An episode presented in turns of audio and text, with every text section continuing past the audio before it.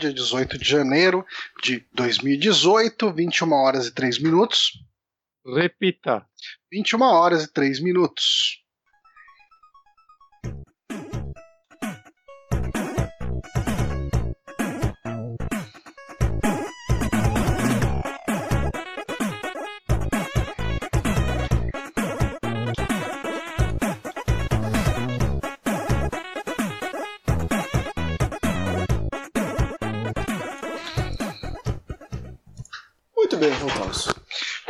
Opa, sim, nesse momento começamos aqui mais um saque no Super Amigos. Eu sou Johnny Santos, estou aqui com o Guilherme Bonatti.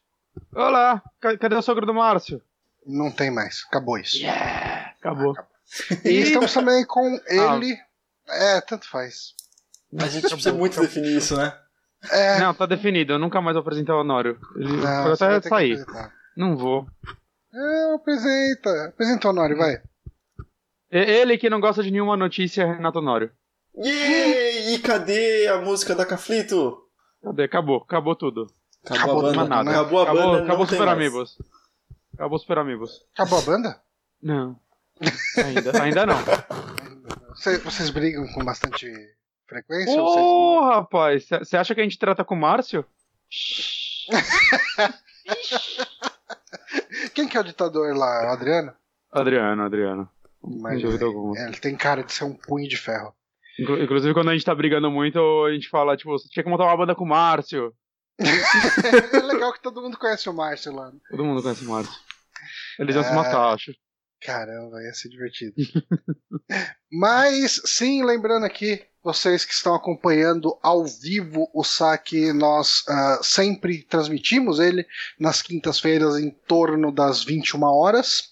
Ah, quem puder ou quiser apoiar esse projeto pode ir no nosso apoia.se barra superamigos ou no nosso patreon.com barra superamigos e ali você tem o prazer de colaborar com essa maravilha da interatividade moderna. E eu acho que a gente pode já ir direto para o nosso queridíssimo bloco de Todo Dia Tem uma Merda. Que ah, hoje não tinha. Hoje, particularmente, a gente não achou nenhum feriado, nenhum evento cíclico que. Que, enfim, que digno Pouca de nota. merda. Um dia de pouca merda, né? Pois é. Mas hoje foi liberada a nota do Enem. E eu acho que ninguém Então, é- que fez Enem, né? Não, mas hoje é Não. um dia de merda pra muita gente, então, né? Hoje é um dia de muita merda pra muita gente. Eu vi, o pessoal tava comentando do tanto de nota, do tanto de gente que zerou a redação no Enem, né? Caralho, Nossa, isso sempre dá uma treta enorme, né, cara, a redação. Então, eu lembro quando, eu lembro quando saiu, a- quando teve a prova. ahn, deixa eu ver aqui se eu coloco. Eu tô tentando achar o número, que é um número muito absurdo, assim, é tipo, sei lá, 200 mil pessoas zeraram. Caralho. Sabe? É, mas eu lembro que o tema da redação, se não me engano, era um lance de. é, pra- de inclusão para surdos, né? De. Falando sobre surdez, se não me engano. E, e um monte de gente começou a escrever sobre braille. Ai, eu vi essa parada. Eu vi essa parada. Mas antes mesmo de qualquer de falar de nota e tudo mais, já teve essas, essas sei lá, memes na internet. Ah, não, ah, ah, essa aqui foi.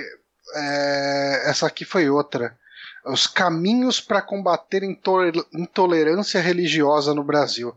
Sendo que 291 mil, 4,85% do total acabaram zerando a, a- a nota, cara. Que delícia. Imagina, 290 mil pessoas zeraram a nota. Ah? A mi- Zerar, cara. É, é não acertar nem o tema.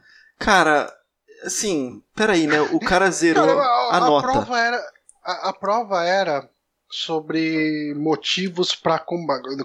Motivos não, né? Como se pode combater a intolerância religiosa no Brasil. O, que, que o cara falou? É queima quem não concorda com você? Tipo, como que o cara consegue zerar isso? Cara. Cara, mas. Mas assim, talvez muitos zeros sejam pessoas que nem escreveram, né? Entregaram em Sim. branco. Tentaram, né? Sim. Ah, Mas assim, esses caras zeraram. E eu, por exemplo, simplesmente esqueci do Enem, cara. Esqueci. Quando é, já tinha fechado as inscrições e tudo mais. E o Enem hoje ele é muito mais importante do que era. Né, porque hoje ele substitui uma porrada de vestibular, né? Ele já, tipo, já tem um valor muito maior do que era antes. Mas eu simplesmente esqueci de fazer Enem, cara. Esqueci. Ó, o, o, peraí, o, o Guija tá comentando aqui que a Hum. prova foi sobre processo educacional para surdos e que esse tema, acho que o que eu comentei aqui, foi da prova de 2016. Hum. Tá, tá Mas ruim de desculpa, Google. desculpa. Tá ruim de Google aí. Eu- É... Mas é estranho porque eu abri a notícia aqui e ela tá com a data de 18 de janeiro de 2018. Ah, é que eu, que eu peguei qualquer. Tipo, talvez tenha sido. O, o parágrafo que eu peguei aqui deve ter falado de algum outro. Ah, é isso mesmo, ó.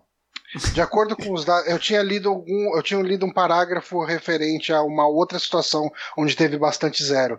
Ah, no caso desse aqui mesmo, foi esse: ó, é, Desafios para a Formação Educacional de Surdos no Brasil. Uhum. E aí, E daí o que a galera número falou é de braille e tudo mais. Isso, 309 mil dos. Ó, foi 6,5% Nossa. do total, foi mais ainda.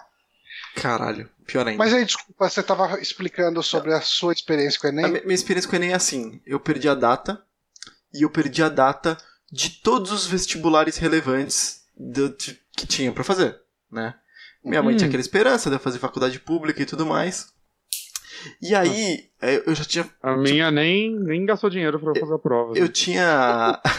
Minha mãe já tinha, tipo, a gente tinha se. Como eu posso dizer? Se conformado que eu ia fazer um ano de cursinho, né? Ah, você vai fazer um ano de cursinho e tudo mais. Mas vai lá na Unip e faz uma prova, Renato. Faz, faz um vestibular da Unip, que é de graça e tudo mais, pra você ver como é fazer um vestibular. Eu falei, ah, bom, tô fazendo nada, né? Tal, vou lá fazer uma Uhum. prova. E aí, Unip é aquela parada, né, velho? Se você deixar cair seu RG na frente de uma Unip, você sai com uma matrícula. Sim, Uhum. Porque essa é a Unip. E eu fiz vestibular e fiz quatro anos de ciência da computação e tô aqui formado Então, pela Unip. Ô, ô, ô, Bonatti, eu Oi. vou pedir para você manter um arquivo pra gente no Google Docs. Você pode ir fazendo isso enquanto a gente conversa. De patrocínios que a gente nunca vai poder ter. e a gente pode começar o arquivo hoje adicionando aí a Unip, Universidade Paulista. Sim. Eu vi um que eu joguei no lixo, acho que na live passada, né? Eu, Eu- não tô lembrado Eu qual costumo, eu costumo dizer que eu não fiz faculdade, eu fiz Unip. Então já que já foi, foda-se, agora a gente fala pior ainda, né? é. Por que o NIP patrocinaria a gente? então não sei, cara. Cara, a Unip não patrocina o Jovem Nerd ocasionalmente? É? Tem uma, Não sei. um jovem nerd que consegue um numa vez. faculdade boa. Opa. É, assim, ninguém confiaria na Ah, gente pra falar sobre porta. educação, né? A gente não. Não. Eu acho que. Eu não quero Ah, ter não essa sei. responsabilidade. O, o, o Honório se tornou um empreendedor de sucesso, então, quem sabe? É, não Pode graças ser. ao Unip. que fique claro. A Unip, a Unip tá bem queimada aqui mesmo. O, o Honório fechou a porta e agora tava colocando a madeira. Ah, foda-se, cara. Foda-se mesmo, cara. Mas então, o, o lance da. Eu, quando eu fiz. Eh, na minha época também, o Enem ele era optativo. Acho que não era nem questão de ser optativo, ele tinha um lance de que a cada ano ele era feito para algum, algumas turmas, né? Aí, tipo, tem um ano que é a, a quarta e a sexta série, daí tem, eu não lembro o que, que era isso. É, Eu isso tô- era o Enem? Não, isso era uma outra coisa. Não, não, tinha um outro, uma outra parada que era assim por turma. Mas o Enem, É. ele, tipo, ele tinha muita faculdade, tinha algumas poucas faculdades que valia como vestibular, e a maioria contava como ponto dentro do vestibular. Você fazia o Enem É, e fazia um assim. vestibular e, e eles faziam uma. Cada, cada faculdade tinha uma fórmula, né? E não eram muitas que aceitavam. E hoje em dia, muitas simplesmente aboliram o vestibular e abraçaram o Enem, né?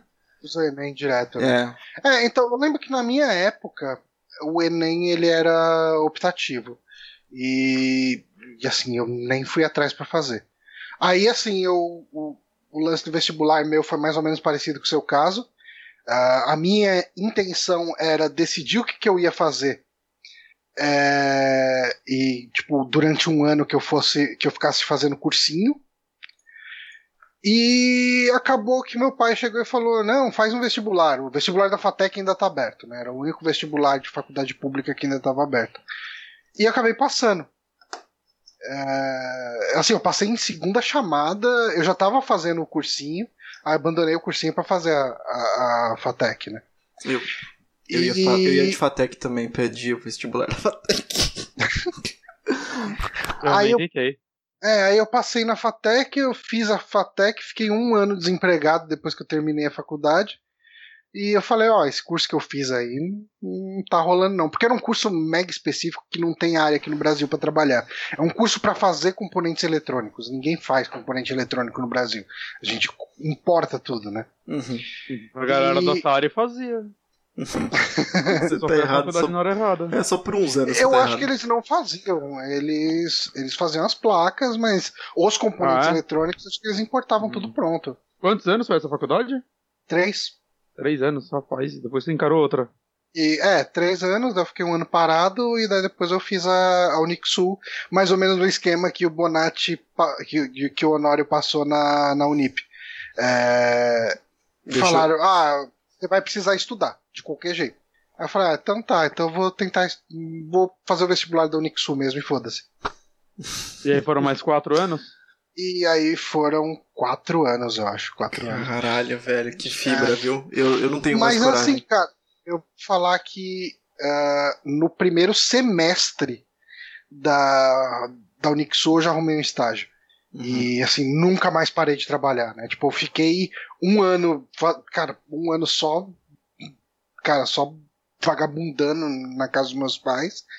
E daí depois disso, cara, a partir de, sei lá, foi fevereiro ou março que eu passei na, na, na Unix, no- que eu entrei no meu primeiro estágio, né, no meu primeiro emprego, enfim. Cara, eu não fiquei mais desempregado. Ó. Muito bom. Muito bom. Vai, pra não falar que eu não fiquei mais desempregado, quando eu fui demitido do Buscapé, eu fiquei duas semanas desempregado. Caralho. Muito bom, muito bom, Johnny. cada desemprego meu é um ano sabático, cara. Algum dia eu vou fazer um ano sabático, viu, cara? Tô precisando.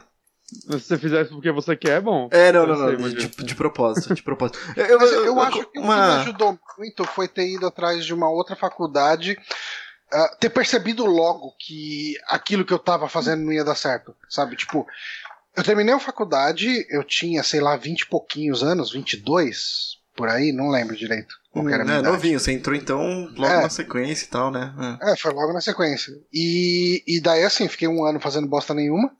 E daí eu falei, não, beleza, eu preciso fazer outra coisa. E daí na FATEC eu tinha trabalhado com. Eu tinha estudado uma matéria que era de programação. E eu achei interessante, achei legal. Eu falei, ah, acho que eu vou fazer um curso de, de programação. Uhum. Daí eu fiz ciência da computação.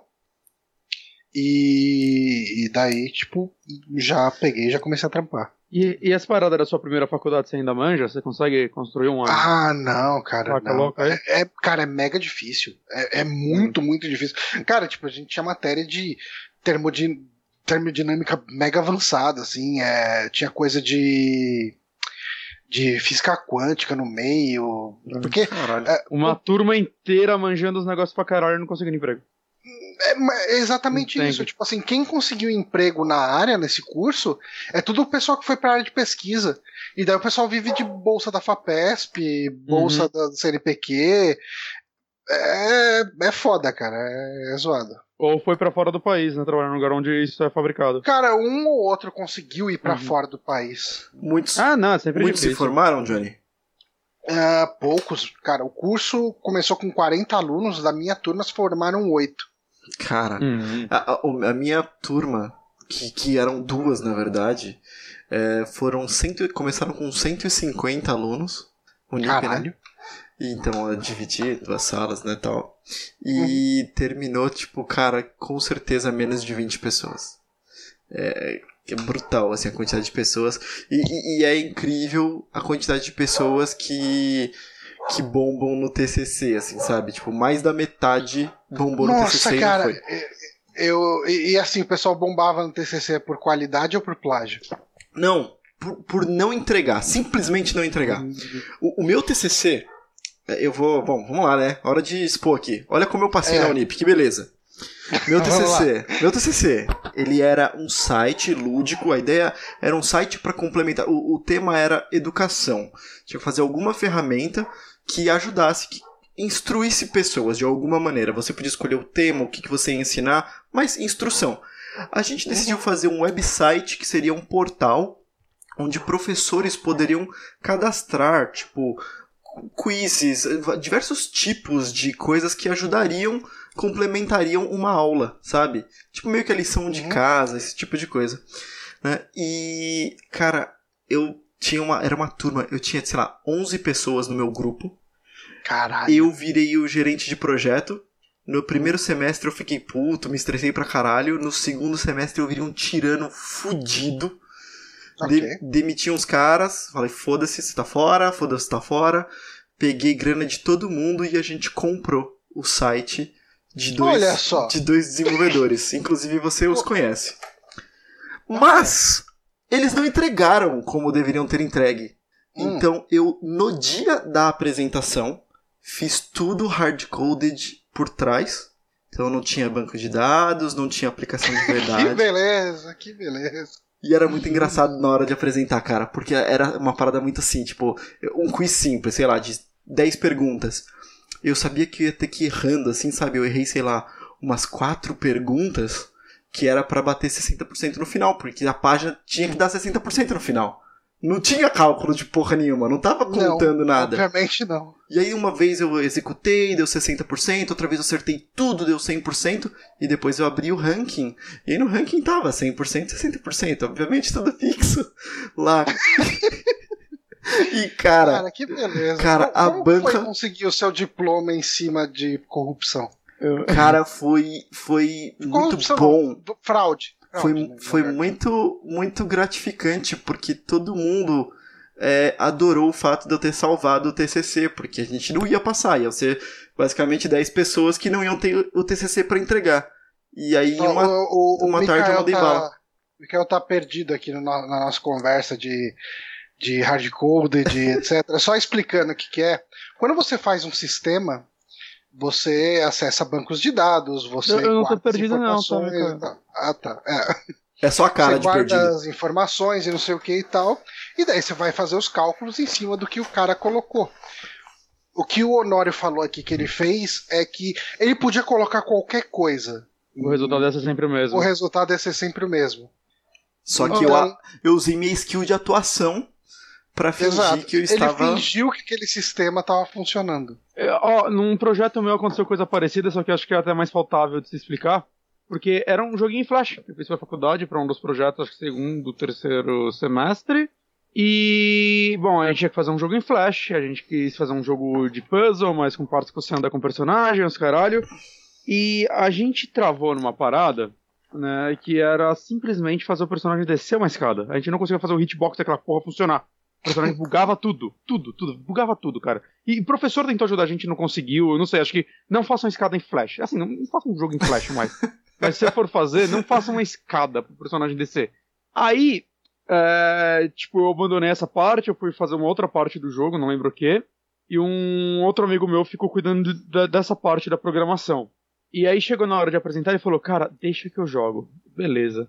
Cara, eu vi exatamente o que ele fez, que foi na hora de descer a escada, ele foi com o personagem no ângulo, que o personagem caiu na diagonal, sem relar na escada, mas parecia que ele tava descendo, porque enquanto ele caía, ele mexia as perninhas. E aí, tipo, ninguém percebeu. Tipo, não, tá funcionando a escada. Muito bom. Foda-se. Mas se ele tivesse parado, ele ia só cair reto. saca? Deixa que eu jogo. Muito bom, cara. Mas quando eu vi ele descendo a escada, o seu filho da puta ele é, cara. Foi assim. Isso e o lance de trocar de fase também, que não tava funcionando, os lances de break. E quando eu fui olhar o código no, no outro dia, assim, depois que a gente entregou, ele simplesmente mandava a fase, tipo, pra posição X 99999 e puxava a outra pra posição 0. Caralho, Tava, só jogava o jogo inteiro fundo. tava carregado o tempo todo. Ele só mandava a fase pra puta que pariu. Que bom que, que bom que já Muito era flash, né? Já era flash, era leve. Mas, Ah. bom, ah, eu acho que a gente já falou bastante aqui sobre o Enem Bastante. e a gente Foi a, já primeira- saiu. a indicação de hoje foi Enem. Foi quase isso. Ah, vamos falar das nossas indicações então? Vamos sim. Vamos. Bom, começando comigo então, eu joguei, eu terminei hoje Rust Lake Paradise, que é o mais novo jogo aí da Rust Lake. Ah, a gente comentou um tempo atrás Uhum. sobre ah, sobre Rust Os Lake, né? primeiros. É, foi quando, é quando eu tava jogando o Roots, né? Foi, eu joguei primeiro o Roots, depois eu joguei o Hotel. Mas para quem não conhece, a, a Rust Lake ela é uma empresa aí que tem esses vários jogos temáticos de puzzles. E, e assim, eles têm. Assim, para quem tem celular Android, eu acho que no iPhone eles não são de graça. No Android tem vários joguinhos de graça deles que são os Cubescape. E são versões reduzidas, digamos assim. Cada um tem uma história original e tal, né? E, só que são historinhas menores, né? Uh, com esse mesmo tom do Rusty Lake Hotel e do Rusty Lake Roots, né? O Roots é o segundo, né? O Roots é o segundo. O Roots é, ele é tô... enorme, é gigante. Ah, eu tô jogando ele. Ele, ele, ele é, tipo, o hotel é bem curtinho e tal. E eu joguei uns outros jogos, né? Esses outros da, da empresa aí, que tem um monte de joguinho de graça. Mas ainda não acabei o Roots, mas ele é um jogo de tempo em tempo eu pego ele e jogo umas duas fases, assim. Ele é muito gostoso. É, ele é um jogo que quando você começa é difícil parar. Uhum. E, e assim, cara, o que eu posso falar sobre Rust Lake Paradise é que ele é mais do mesmo, mas de um jeito bom. Okay. Uh, ele, assim, nessa história aí, você joga com o. Você, em tese, é o filho mais velho de uma família lá, da família Highlander. Ah, não é Highlander, é Eilander, né? Se escreve. Uhum. Uh, que é o Jacob. E daí a, a mãe dele morreu, né, nessa na ilha, né, que é a ilha Paradise. E ele vai lá para investigar. E nessa ilha vão acontecendo pragas. As fases dessa, dessa fase são as 10 pragas do Egito acontecendo nessa ilha. Então você vai ter, tipo, furúnculo nascendo nas pessoas, você vai ter uh, invasão de, de. Moscas gafanhotos, né, de moscas. É, cara, um monte de pragas e elas vão ser os temas de cada uma das fases, né? E daí, uhum. para passar cada fase, você vai resolver uma série de puzzles e ele mantém aquele clima assustador não, ele não chega a ser assustador, né? Mas ele é grotesco, ele é, é bizarro. É meio, é, parece um clima meio gótico, assim, meio é, é, é, muito. Eu acho muito legal, assim, né? Tipo, desde é, a arte cara, até. Sabe que acontece umas paradas meio, meio gore e tal no meio. Aham, uh -huh. sim, sim, esse também. Assim, tipo, uhum. direto. Ocasionalmente você vai fazer puzzles que você vai ter que matar um coelho e você vai matar o coelho da pior maneira possível, destruindo ele, explodindo ele. E ao uhum. mesmo tempo ele tem esse gráfico mega simplista, né? Assim, é, uhum. que são, é, são é uma arte meio chapada, né? O, ele, eu acredito que ele rode numa engine muito parecida com Flash, né? Uhum. o tipo de animação dele. Uhum. Uh, mas eu gosto muito do estilo artístico dele, que ele é ele é perturbador sem ser mega detalhado, mega é. horroroso e tal. Eu ia, uhum. eu ia perguntar isso, Johnny, porque eu só tava pesquisando imagem para colocar no background e tudo mais, e tem algumas coisas que eu achei meio, tipo, nojentas, assim, meio um gore meio... Hum? Enfim, não sei se é spoiler ou não, mas justamente das pragas e tal. Ele chega a ser nojentão, assim? É, de... tem, tem um puzzle, tem um puzzle que você precisa ficar estourando os furúnculos no peito de alguém. Caralho.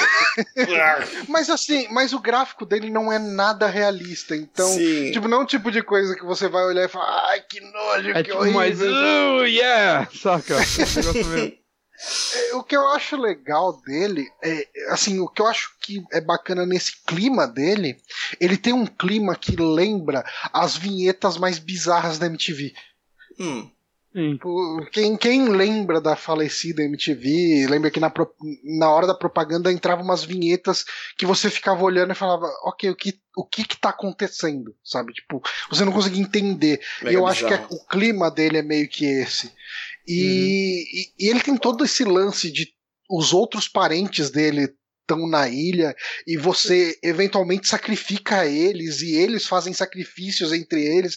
Ele tem um clima meio bizarrão, assim, cara. É meio e... bizarro porque, assim, todos os jogos também são ligados, né? Até os de graça lá que você acha pra celular. Ah. Eles têm alguns detalhezinhos, assim, umas ligações entre eles. Que é, você vê que existe um, um grande lore no fundo que os caras tentam criar e tudo mais se você se interessa, você consegue ligar essas coisas, né? Eu acho isso uhum. legal, mas se você só quer jogar como um jogo de puzzle, ele também funciona. Sim, sim, totalmente, cara. Dá, dá para jogar muito fácil sem prestar muita atenção na história. Uhum. Resolvendo um puzzle por vez e entendendo a interligação entre eles. Sabe? Uhum. Ah, esse ele tem uma parada que eu não lembro de ter nos outros, eu acho que não tinha. Ele tem um lance meio de achievements nele. Uhum. Que em todas as fases ele tem coisas secretas para você achar eu imagino que se você achar todas essas coisas secretas, e são coisas pra caramba, assim, sei lá, deve ter umas 50 umas 50 coisinhas secretas, assim, tipo. Uh, eu geralmente achava essas coisas quando eu clicava demais numa coisa que já tinha me. Vamos supor assim, ah, eu clicando nesse coelho, ele chega e me cospe uma chave. Se eu continuar clicando nesse coelho, uma hora chega lá e aparece o símbolo de, de achievement, sabe? Uhum. Geralmente acontecia assim, tipo, clicar demais em uma coisa que já se resolveu, e daí ele vai liberando esses achievements. Eu vi lá, tipo, depois que eu terminei, quais faltam. Quais faltam não, quantos faltam, né? Ele não mostra exatamente uhum. o que falta. Não sei se eu vou fazer isso, porque eu já tô o meio. Hotel, o hotel tinha alguma coisa que você colecionava no decorrer do jogo que eu acho que liberava alguma final secreto ou sala secreta. Eu lembro que eu, eu só fui saber depois que eu terminei, eu tinha isso. achado alguns. Aí eu uhum. olhei, acho que no YouTube mesmo, que eu ah, não vou rejogar. Será que eu não tava. Rejogar é. os puzzles pra ficar só achando esses negocinhos. Ah, isso Mas, é uma coisa legal aí. dos jogos dessa empresa. É que eles. Uh, você tem um walkthrough do jogo uh, no próprio jogo, assim, você ah, tem sim. uma opção ali que você clica e ele te leva pro YouTube com a solução da fase. Os outros jogos da Rust Lake, eu lembro quase todos eu devo ter usado o walkthrough em alguma partezinha muito específica que eu não estava conseguindo. Esse foi o primeiro jogo da Rusty Lake que eu joguei inteiro sem usar walkthrough. Uh, eu não sei se eu tô acostumado com o tipo de lógica deles ou se esse jogo é realmente uhum. mais fácil. Uhum. Mas assim, cara, ele é um jogo barato. Uh, no Steam ele tá 8,69. Eu uhum. recomendo pegar para celular. Na Play Store ele tá 9,99, se não me engano. Mas ah. eles entram. Eu comprei os outros dois em promoção, assim, eles. Eles ah, caem, se acabou. Eles entram com alguma frequência, é. assim, né? É que ele acabou uhum. de sair, ele saiu faz pouco tempo, ó. Saiu uhum. 11 de janeiro. Ah, tá. É, Semana passada. É. é. tanto que quando você falou que você ia indicar ele, eu, cara, não tava sabendo que tinha um novo. Uhum. Eu descobri que ele saiu muito do nada, porque o, o Riot, né, ele tava perguntando de jogos para jogar no iPad, que, que, enfim, que tivesse uma certa temática, daí eu falei, pô, cara, tem os jogos da, da Rust Lake, né? Uhum. E daí eu uhum. fui entrar no site para pegar algum exemplo de jogo para mandar para ele, aí chegou lá, Out Now, Rust Lake Paradise, eu falei, porra, que foda. Ah, o jogo tá todo em português. É, então, oh, isso é excelente, hein? É, não que o texto dele ajude muita coisa. Ele, ele é muita coisa dele, é até por, é bem visual mesmo, né? Não tem muito. É, e assim, os textos são. Ah, se você não aguardar, você vai morrer, sabe? Umas coisas mega bizarras em uhum. que. Tipo, mas beleza, tem legenda pra essas coisas, então você vai. Se você não falar uhum. nada de inglês, você vai conseguir ver o que tá. Uh, o que tá rolando ali no jogo. Mas assim, eu recomendo, cara. Eu terminei hoje, eu peguei semana passada, acho que na sexta, não lembro.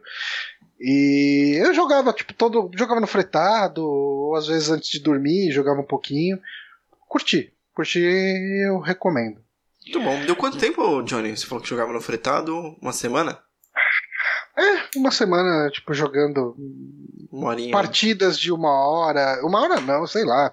15 minutos, 20 minutos. Ele, ele faz um bom trabalho guardando o seu progresso, assim. Então, se você parar do nada de jogar, ele guarda tudo que você fez de puzzle até aquele momento. Uhum. Uh, ele, ele é bem amigável para se jogar em celular, sabe? Saquei. Muito bom. Beleza, então próxima indicação aí de quem? Bonatinhos. Eu. Oi. Eu assisti, na verdade eu já meio que recomendei por cima, né, no, no saquinho anterior, mas eu resolvi trazer pra cá o, a série da Netflix, End of the Fucking World. Uh, por que eu fechei a janela dele é um mistério. É uma boa pergunta. Sou um imbecil, cara. Uh, peraí um segundinho, gente. Pronto, eu preciso do, da minha colinha. É assim que funciona a internet. E, assim, essa é uma série que, pra mim, ela veio completamente do nada. E eu lembro que eu abri o Netflix e eu vi, sabe, naquela paginazinha principal lá, eu vi o trailer, nossa, que legal!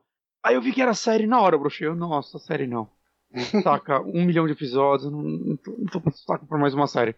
Mas aí eu vi o review do Pega Santos. Hum. E. Ah, fiquei curioso e tal. Eu gosto do canal dele, né? Eu gosto de ver os reviews dele, da opinião dele. Aí eu. Ele comentou, ele, ah, é uma temporada só, episódios curtinhos de 20 minutos. Eu, hum, agora você tem minha atenção, saca? Que as séries do Netflix são, são meio longas. E, pra minha surpresa, é realmente curta. Eu vi essa série inteira em uma noite. Né? São oito episódios que variam de 19 a 22 minutos cada um. Então é, tipo, Uhum. muito curtinho mesmo, saca? É mais curto que a maioria das animações que você vê por aí. Uhum. E a história dele é bem simples, né? Eu acho que o próprio diretor falou, o diretor criador, disse, né, que a intenção dele era meio que fazer um Bonnie Clyde Teen, né? Que E- é uma premissa que por si só tem tudo pra virar uma bosta. Exato! Sabe? Eu- eu- tudo que eu tava meio empolgado, o Bonnie e Clyde tinha. Hum, peraí, isso daí não. Saca? Tudo, tudo você coloca assim no final fica uma merda. Mas eu acho que eles acertaram muito no tom dele, porque é uma. Mas eu acho que ele é um Bonnie Clyde nihilista. Conte, desenvolva. Ah, toda a essência dos personagens. Eu assisti três episódios só, então Uhum. Talvez você tenha uma outra visão. Quer dizer, você com certeza tem uma outra visão, porque você viu todo. Mas, e, assim, o, o, o moleque é um moleque sem propósito na vida. Ele só quer matar Sim. pessoas e coisas e bichos. Aham. É, e a menina é uma menina revoltada também que odeia a humanidade. É, mas eu acho que o- a série faz um ótimo trabalho em explicar esses lados deles. Porque, realmente, a premissa é essa: são dois jovens que eles não, sabe, se misturam, eles não. não não encontram seu lugar no mundo, né? Ela é nova na cidade e, e na escola, né? E ele é um moleque que desde criança ele mata pequenos animais, né? E ele meio que fantasia com a possibilidade dele ser um serial killer, né? Ele quer isso pra ele. Não, ele, É, ele sabe ele- ele- que ele é. Assim, não um serial. Exato. Ele sabe que ele é um. Como é que ele fala? Psicopata? É um psicopata, isso. É, Ele ele, é um fala, psicopata. é, ele fala: sou um psicopata e eu quero uma vítima humana. Eu estou é, planejando isso. Desde o começo. assim. Enquanto, enquanto ela é uma pessoa que tem muitos problemas com a família dela, em particular com o padrasto dela, que é um escroto, imbecil, filho da puta, né, que deixa bem aberto, assim, se ele chegou ou não a molestar ela, mas ele fica meio que chavecando ela o tempo todo e coisas do tipo, ele é, ele é muito escroto mesmo, maluco. E, assim, por causa dessas coisas, eles acabam se juntando, ela encontra, tipo, ela acaba achando ele interessante, porque... Sei lá, ela é vai lá dar uma diferente, né? suada. É, ela vai lá, ela, tipo, puta, todos esses jovens aí felizes e tem esse moleque aí comendo sozinho. Deixa eu zoar ele. Quando ela vai zoar ele, ele só manda um, sei lá, fuck you, saca? Tipo, não se Uhum. importa. E aí, isso, na hora, ok, talvez ele seja legal. Né? E ela tem um lado meio adolescente ninfomaníaca, né? Que ela. É- é- ela quer se entregar a ele e tudo mais. Muito provavelmente por causa das coisas que ela escuta do padrasto e ela quer meio que manter o controle. Uhum. E aí, logo no comecinho, assim, acontecem coisas que eles decidem. "V- Vamos fugir dessa merda. e Ninguém gosta de nada e tal. Ele, ele odeia o pai dele. Saca? Quase sem motivo, o pai dele é o cara mais O gente pai boa dele dessa é série. muito legal, cara. Nossa, o pai dele é muito, muito de boa, né? Tá muito É, ó, é, do pai o- dele. O meu irmão comentou aqui no chat. É. é, e eu acho que eu, eu tô inclinado a concordar com a, a opinião dele. Ele Hum. falou: ah, consegui ver dois episódios e meio dessa série. Meio Ed, né? Enfim, é meio. Hum. é, qual que seria a tradução de Ed? Ai, Ela é, tipo. Visceral, vamos colocar assim? não é, mas que é não é difícil. É, não é. É difícil, ela é. Enfim, o, o, se o Guija ainda tiver, ele vai. Ele, como ele é um tradutor de profissão, ele talvez ele consiga traduzir pra gente. Ah, Uhum. Com personagens chatos pra cacete. Pode ser que melhore, mas deu medo de queimar mais minutos da vida assistindo. Então, Eu, eu tive um problema com os dois personagens. Ah, Eu, Ah. tipo assim, nesses, nesses três primeiros episódios. Eu achei a, a menina insuportável. Eu, Hum. eu consegui entender o problema dela, mas ela era muito mais babaca do que eu, do que eu Esperava? conseguia tolerar. uhum. E ele, cara, sei lá, ele era tão vazio por dentro que eu não conseguia nem me interessar por aquela casca. Hum, eu acho que a série faz um ótimo trabalho em explicar o porquê eles são assim. Existem mudanças nos dois no decorrer da série, eles não se mantêm com essa mesma personalidade o tempo todo, entende? É, porque eu falei igual o Pelé, entende? E... mas assim, eu, eu, mas eu acho que a série ela tem um lance que assim que para mim foi legal porque os dois existem coisas muito sérias sobre os dois, né? Existe um lance da mãe dele, né, que eu não quero entregar porque no começo só é citado o que aconteceu com ela e tal, mas é, você vai entendendo a importância de, do que aconteceu com ela e por que isso afetou ele assistindo mais. Uhum. Né? E, mas eu acho que ao mesmo tempo que ele trata desses assuntos, né? Trata do lance, tipo, ah, a gente é tipo um Bonnie Clyde, a gente vai embora, tá, mas pra onde a gente vai? Aí ela bota na cabeça, eu quero ir até meu pai, saca? Porque ela tem na cabeça uhum. que o pai uhum. dela é um herói. Então eles têm um destino final, né? Eles não estão completamente sem rumo e tudo mais. Só que eu acho que eles conseguem intercalar isso de uma forma. Vai. Ela é leve do jeito certo. Tá? Que é aquela série que eu acho que ela consegue ser muito divertida. Tem um momento ou outro que é mais tenso, mas no geral ela é só uma série divertida. Mas se você quiser desmiuçar as nuances de cada personagem, de cada acontecimento, é, você encontra uma profundidade aí. Né? Ela, eu não comentei aqui, mas ela é inspirada num, num livro. Hum. E aparentemente ela se fecha nessa temporada, né? O final dela funciona tão bem quanto para ter outra temporada se quiser, mas pelo que eu vi ela é um pouquinho diferente do, do livro, hum. mas mantém, tipo, em aberto algo semelhante, saca? Mas eu ah, até espero sobre... que não tenha uma segunda temporada. Até agora, pelo que eu dei uma pesquisada aqui, não foi confirmado se vai ter outra até agora. Uhum. E, sei lá, eu acho que ela funciona muito bem sendo fechadinha dessa forma. Uma série só. Uhum. Oh, Funcionaria uma segunda temporada, não é tipo 30 Reasons do... Why. Mas ah, funciona bem assim também. O pessoal lá no chat discutiu a respeito do significado de Ed. É, eles chegaram em significados como extrema, né? O Hélio Ferrer.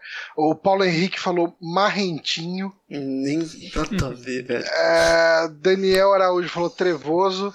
Mas o Rafael ele concordou aqui com o Marrentinho, ele falou que é de no sentido de que a pessoa tenta demais ser fodão e é, é óbvio que é forçado. É... Mas eu acho que isso diz muito sobre eles, cara. Eu acho que em nenhum momento é para você achar que os dois são é fodões. É que eles são fodões, né? É, Sim, é, assim, ó, eles são é pessoas que, que acharam uma, uma forma deles extravasarem Ele, as frustrações da vida deles e, e eles, eles acham que eles estão fazendo melhores do que são.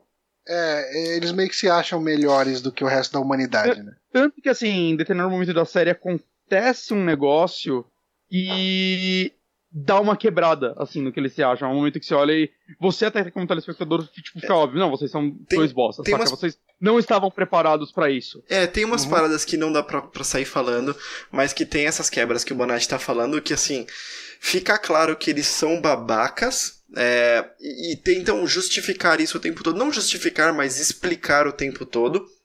Mas ser babaca é mais um mecanismo de defesa dos dois, assim, sabe? Exato. Os dois têm essas, essas atitudes idiotas, imbecis. Mas me incomoda muito, muito mesmo, especialmente a garota. Porque a garota é babaca ao extremo e... e ela é muito inglesa. Ela é a pessoa é. mais inglesa. Ah, é, vale falar que é, é inglesa a série. O garoto, Mas ela é muito... se vocês estão reconhecendo, é o garotinho do Black Mirror. Stranger Things. É, é do, Black, Black Mirror? Mirror? Desculpa.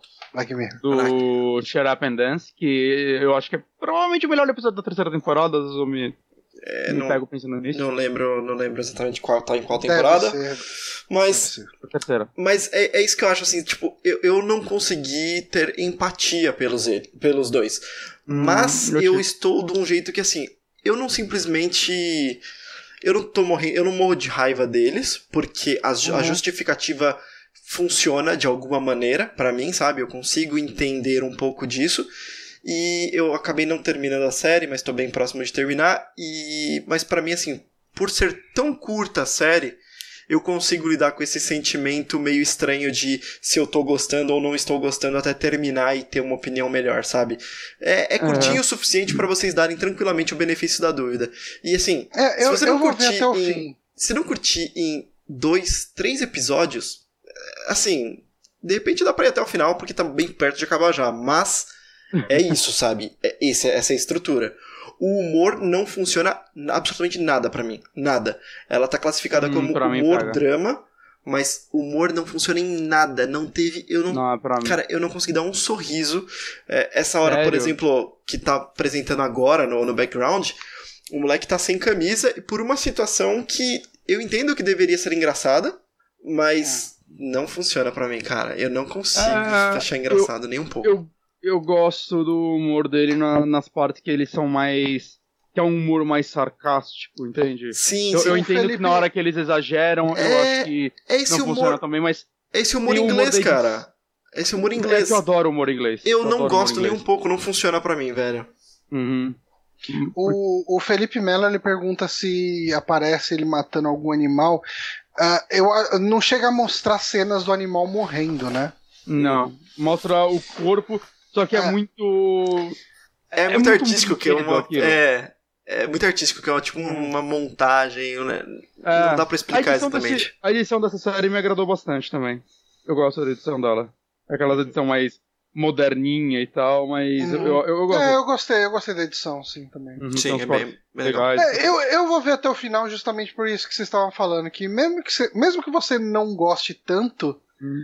Ah, a menos, tipo assim, se você odiou, não tem por que continuar vendo. É, exatamente. Mas se você ficou naquilo, é, como será que isso vai andar? Vai que E, melhora, né? tipo, não, não tá tão bom, mas vai que melhora. Dá pra ver porque realmente acaba bem rápido. Uhum. É, ma- mas assim, eu, eu fui da opinião, assim, eu, eu saí bem positivo dessa série. Eu tava gostando dela a cada episódio, né? Tanto que eu, eu não consegui parar de ver, né? Eu vi numa noite inteira.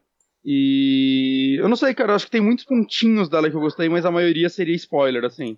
Mas É novamente eu vou falar do dessa Honório, porque eu, eu gosto do humor, sentindo nas partes mais sutis, né? Que é a parte que eu acho que o humor em inglês funciona melhor. E por ser curtinha, ela tem pouquíssima enrolação. Todo episódio acontece uma coisa bem direto, com objetivo Uhum. e vai, sabe? Ela é Então, quase um filme longo. por isso que é muito difícil falar sobre essa série.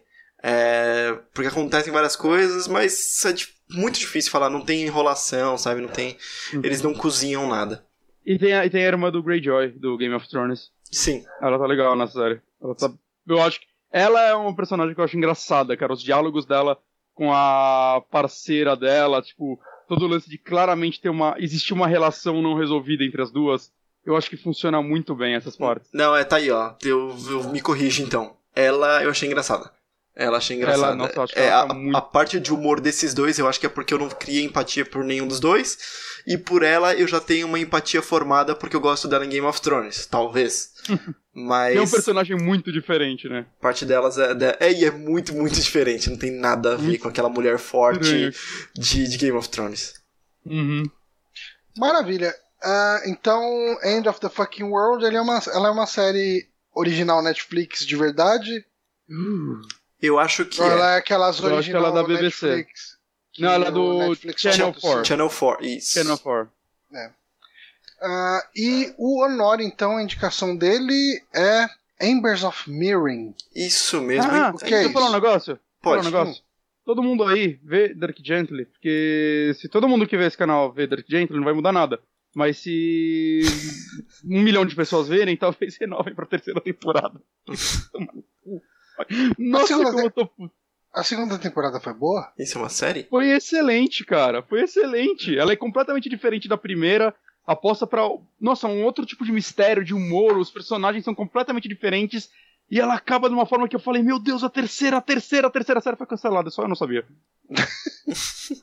cara, a terceira Eu temporada quero, foi eu foco quero no meu personagem assistir, favorito. Eu quero assistir o segundo, a segunda temporada. É muito bom. Ah, preciso pegar pra ver.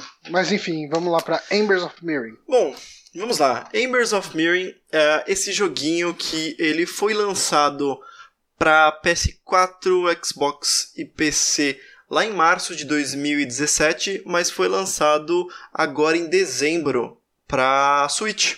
Eu estava meio querendo jogar alguma coisa nova pro Switch, fazia um tempinho que eu não comprava um joguinho para Switch, tava lá só no meu no meu Mario Kartzinho e dando uma bisolhada na eShop, eu vi alguns jogos demo, né? E eu falei, pô, faz- Mário, ah, daria muito trabalho pra você botar um videozinho dele rolando? Ah, não, não, eu Se, se for dar bastante trabalho, não precisa. Não, mais não. Pra... Não, eu, eu, é, eu coloco aqui. Então, e aí, é, eu procurei e vi o, um, o, o demozinho e falei, ah, bom, vou baixar. Baixei, na verdade, demos de várias coisas, outras coisas que eu vou comprar e vou acabar falando aqui também. Mas. E pá, pá, pá, pá, e vai demo rolando. Foi. Bom, o ponto é que eu baixei o demo. O demo é, é bem longo para um demo. Ele tem uma hora de demo e o jogo já não é tão longo. Ele tem umas três horinhas de jogo. Então, assim, cara, de verdade dá para baixar o demo e já sair jogando e ver se você curtiu ou se você não curtiu. Em, em qual hum. plataforma você jogou? Eu, eu joguei no Switch. E qual, qual, é a ideia? A ideia é que você tem um planeta com essas duas raças de tipo tigres, que é esse tigre branco e esse tigre mais, mais roxo, né? Mais escuro aí. E o tigre branco, você tem. Eles têm uma, uma, um preconceito entre eles, assim, tem uma. Eles não se dão bem. E você começa hum. controlando, ele é uma plataforma 2D, assim, 2.5D e tudo mais, né? E você controla o tigre branco inicialmente, e descobre que o poder dele é que ele tem umas asinhas assim e ele consegue dar uma planada. Então o, o pulo dele vai bem mais distante. Você começa jogando com ele e tal, pá. Depois você muda o gameplay e vai controlar o roxinho. E ele tem um stomp. Ele dá uma tipo a bundadinha do Mario, mas ele vai com a cabeça no chão. Uhum. Eventualmente os dois vão para essa área que tá aparecendo no vídeo agora, que é uma construção alienígena. E é alienígena e não tem informação nenhuma no jogo, tá? Não tem voz, não tem texto, nem nada. São só essas duas raças que você encontra. E eu vi essa história no, no press kit do negócio. Uhum. Uh, e acontece que cada um encontra um Ember. E é basicamente você encontra esse poder e você se funde com ele. Você encontra separadamente dos dois. Então você ganha um poder diferente com cada um dos tigres que você controla, eventualmente um e outro. Que é você virar tipo uma bolinha, várias pedrinhas. O branco vira uma bolinha verde e o roxo vira uma bolinha roxa. E você consegue virar essa bolinha e controlar essa bolinha por uma área. Hum. Eu sei que tá bem confuso agora, porque é, é muito difícil de explicar esse tipo de coisa. E você começa a passar por uns obstáculos que, se tornando essa bolinha, você conseguiria é, você conseguiria passar. Eventualmente. Esse vídeo aí tem gameplay? Tá passando a gameplay agora. Ah, tá. Eventualmente, tá. você se funde esses dois tigres estranhos e você controla os dois. E a mágica aí, aí que começa o jogo de verdade. Que é, quando você vira as bolinhas, vira os embers, você controla os dois tigres ao mesmo tempo. Você é um tigre só, mas você controla os dois embers ao mesmo tempo, cada um com um analógico. Hum. Então você tem que fazer movimentos sincronizados. No começo do jogo é mandar os dois para cima, mandar eles para movimentos opostos, é, um para direita e para esquerda e tudo mais. Mas eventualmente começa a ficar bem complexo de ter que mandar um na diagonal para direita desviando de um espinho, o outro tem que ir para diagonal esquerda para baixo e desviar de um outro inimigo e por aí vai, sabe? Você começa a fazer essas dinâmicas. E esse jogo ele foi me pegando de uma maneira que, assim, primeiro, ele é feio. Ele é um PS2 de gráfico, tá? Não, não, não, não, tem como falar, elogiar que ele é bonito. Ele é feio mesmo. É, ele, tem, ele, ele tem aquela carona de jogo de plataforma da Unity, né? E ele é da Unity. Ele é Unity mesmo. E o que acontece é que a dinâmica dele, os, os puzzles dele, a mecânica dele vai cada vez ficando melhor, vai cada vez ficando mais complexa com novos elementos. E são todos elementos variantes desse que eu acabei de explicar. Não é como se, nossa, uma coisa completamente nova e revolucionária. Não. Mas você começa a ter uma nuance daquele elemento que você já tem. E toda vez eu comecei, enquanto estava jogando demo, eu pensei, nossa, que merda de jogo. Eu só sou um tigre que pula. É, eu peguei esse poderzinho aqui. Nossa, mas esse poderzinho só faz isso? Que merda. E aí, tipo, toda vez que eu ia falando que merda, que merda, ia tendo uma coisa nova. E não parava de vir coisa nova. E chegou num hum. ponto que eu estava no demo, que eu terminei e eu falei, ai caralho, eu preciso comprar esse negócio agora, velho. tipo, eu não, não conseguia parar de jogar. Eu comp... É, é, é uma demo que, que cumpriu o propósito, né, cara? Sim, cara. o jogo. Cara, eu caralho, achei é maravilhoso é difícil, né? Normalmente demo faz a gente querer nunca mais jogar o jogo na vida. Não, é, cara. Ok, já tive a experiência que eu queria, não quero mais. Uhum. Eu adorei, adorei a demo desse jogo. Comprei o jogo e, tipo. O Francisco a... Carolino perguntou se tem escada no jogo. não tem escada no jogo. É mas... difícil, cara. Ninguém quer fazer essa merda, não. Mas tem uma coisa que, que eu preciso falar que é o seguinte: ele funciona bem no Switch. Uh, eu só tenho duas críticas a ele no Switch. A primeira é, É que, às vezes. é, não, ele é feio em qualquer lugar, então. eh, Falando especificamente do Switch. Eu acho que ele tá usando as texturas padrões do, da Unity, inclusive. É possível. é. É um estúdio bem pequeno, tá, gente? Eh, Depois eu falo do estúdio Ah, um pouquinho. Então Mas- acertaram no gameplay, né? Sim, no que é mais importante. A primeira é que, às vezes, como tá passando agora no gameplay, a câmera vai muito distante para mostrar alguma coisa ampla. Então fica bem feinho de ver isso numa telinha do portátil. Na TV ou no monitor, como deve estar todo mundo vendo, ainda deve funcionar um pouco melhor, sabe? Mas no portátil fica bem ruim. Você está controlando basicamente um pontinho, sabe? Não dá. Uhum. Então, isso no portátil fica meio ruim. A segunda Mas aí coisa. Não teria como eles adaptarem, acho que isso só para no É, não, não. portátil, não. vai ter esse zoom. né? Não, ficaria horrível, ficaria horrível. Não, não funcionaria. A segunda coisa é um problema que deve ser do Switch e do controle de Xbox, Xbox One, esse tipo de coisa, que é a posição dos analógicos ser diferentes. Então, tipo, um mais em cima, outro mais embaixo. Eu imagino que no controle do PS4 você deva ter um controle muito mais natural.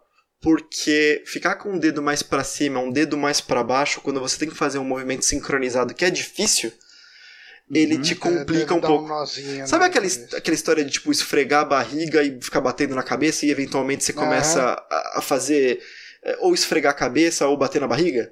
É isso Uhum. que acontece o tempo todo. Você tem que ir pra direita com o analógico da direita e pra cima com o analógico da esquerda. E de- quando Vendo, você vê, Nari. você tá subindo com os dois. Tá, nesse gameplay que apareceu aqui até agora, tá só um jogo de plataforma. Ainda não apareceu essa questão Isso- do, dos isso é- analógicos. É muito começo. Ó, eu vou pular pra uma parte que é o analógico da parte. Acho que é do verde só. É, eu acabei pegando um walkthrough 1. É, um, né, o, o primeiro dele, então isso aqui é o comecinho, prime- os primeiros 20 minutos do cara, e aí realmente tem poucos poderes. Uhum. É, a parada é que você vira essa bolinha e você vai andando e abrindo portas e fazendo uma série de funções com essa bolinha. Ela tem várias coisas que ela consegue fazer diferente. Ahn, o jogo é baratinho. É, assim, tá bom, não é tão baratinho assim. O lugar mais barato que tem na eShop é o México por 13 dólares. Então eu paguei 36 reais nele. Acho que era isso a Hum. conversão. É, Ok. Mas assim, foi uma experiência bem diferente, assim, um, foi um jogo de no plataforma. PC é 37 reais, falaram aqui no, no chat. Ah, é, eu tenho, tenho inclusive aqui no, no- na pauta eu coloquei o preço de tudo. É 19 dólares em tudo quanto é lugar. No Switch é 13 dólares e no PC 36,99 na Steam, no, no BR. Hum. Ah, quem fez ele foi a Creative Studios, é, Creative Bytes Studios, e ela é uma empresa que ela fez, esse é basicamente o segundo jogo dela. E ela fez Hum. uns portes tipo Guacamele pra Xbox, Skylanders, Superchargers Ok. pra alguma coisa, pra, sei lá, PS4 e tal. Esse é o segundo jogo delas de, deles de verdade. E é uma empresa bem pequena, assim, sabe? Eu gostei porque eles. Pra mim, eles investiram no lugar certo, sabe? É, Que é a estrutura, que é o gameplay. Porque se você não tem muito dinheiro, eu sei que o visual chama atenção. Mas se você não vai conseguir impressionar com o visual, você compromete logo ele de vez e investe no lugar certo, sabe? Quanto É, tempo mais ou menos esse jogo tem? Três horinhas. Três horinhas. É, é, tipo, pequeno até. É, eu queria. Eu, eu acho bom. Eu queria ter jogado ele, tipo, por mais tempo. Eu queria que tivesse mais desafios. Mas eu entendo ele não ser tão grande porque eu acho que eu gostei demais dele e talvez ficaria maçante pra uma pessoa Uhum. que gostasse só normal dele, sabe? Uhum. Então. O cenário Beleza. dá uma variada? Ah, não muita coisa, assim. Vocês estão vendo agora a parte que é dentro de uma nave alienígena. Tem, tipo, floresta, tem umas cachoeiras, tem uma floresta um pouco mais densa e mais escura, tem neve. Mas, cara, é bem repetitivo, Ah, assim, agora, sabe? agora eu tô conseguindo entender o lance de dividir as bolinhas e etc. E essa é a parte bem, bem básica, assim, sabe? Uhum. De você controlar ele separadamente e ativar esses negócios. Tem muito mais coisas, mas É, que. o pessoal que tá ouvindo só o podcast, dá uma olhada no nosso vídeo no YouTube aí que vai ter ah, É, é, esse gameplay aí em Caralho. vídeo. Dá É- pra entender um pouco melhor. É bem Uhum. difícil pra explicar isso, né? Só por áudio. mas se, se você vê bater o olho, você já entende rapidamente como ele, que ele tá funcionando. E, Sim. assim, galera, se uma- vocês gastarem, baixarem um demo que é free, você pode baixar no PC, qualquer plataforma tem o demo, tá? Tem para todas as plataformas. Baixem e testem, assim, e- mas, assim, não vai ver vídeo nem nada além disso aqui que eu tô mostrando.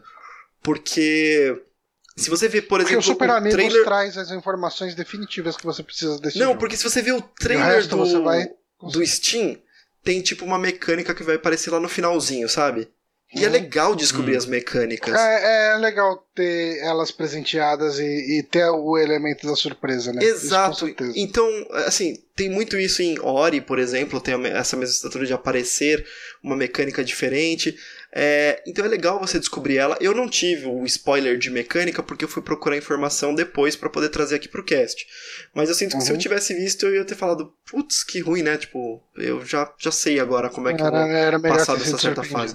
Então, não vejam trailers, não vale a pena, porque até o trailer deles já tem muita mecânica do final, sabe? Baixa o Muito demo, é de precisa graça, o demo é só o comecinho do jogo e e rejogar isso vai ser até legal, sabe? Então eu joguei por umas 4 horas, porque eu joguei todo esse começo, rejoguei tudo quando eu comprei a versão completa. Mas é isso, isso é Maravilha. Embers of Mi- Mirin, Mirin, eu acho que é isso. Uhum. Maravilha. Cara, é, parece ser interessantezinho. hein? Tipo, de repente numa promoção vale. Muito bem. Maravilha, então ah, vamos para as notícias? Vamos para as notícias. Vamos. Então, acho que a primeira notícia aqui é uma notícia que rolou principalmente ao longo da semana passada, mas como a gente não comentou, acho que ah, vale a pena mencionar aqui e falar um pouquinho do Hum. caso que está rolando na Quantic Dream, né, referentes a, a uma cultura não saudável no estúdio, né, ah, referente a abusos, a, a atitudes ah, machistas, homofóbicas, sexistas, eh, agressivas, etc.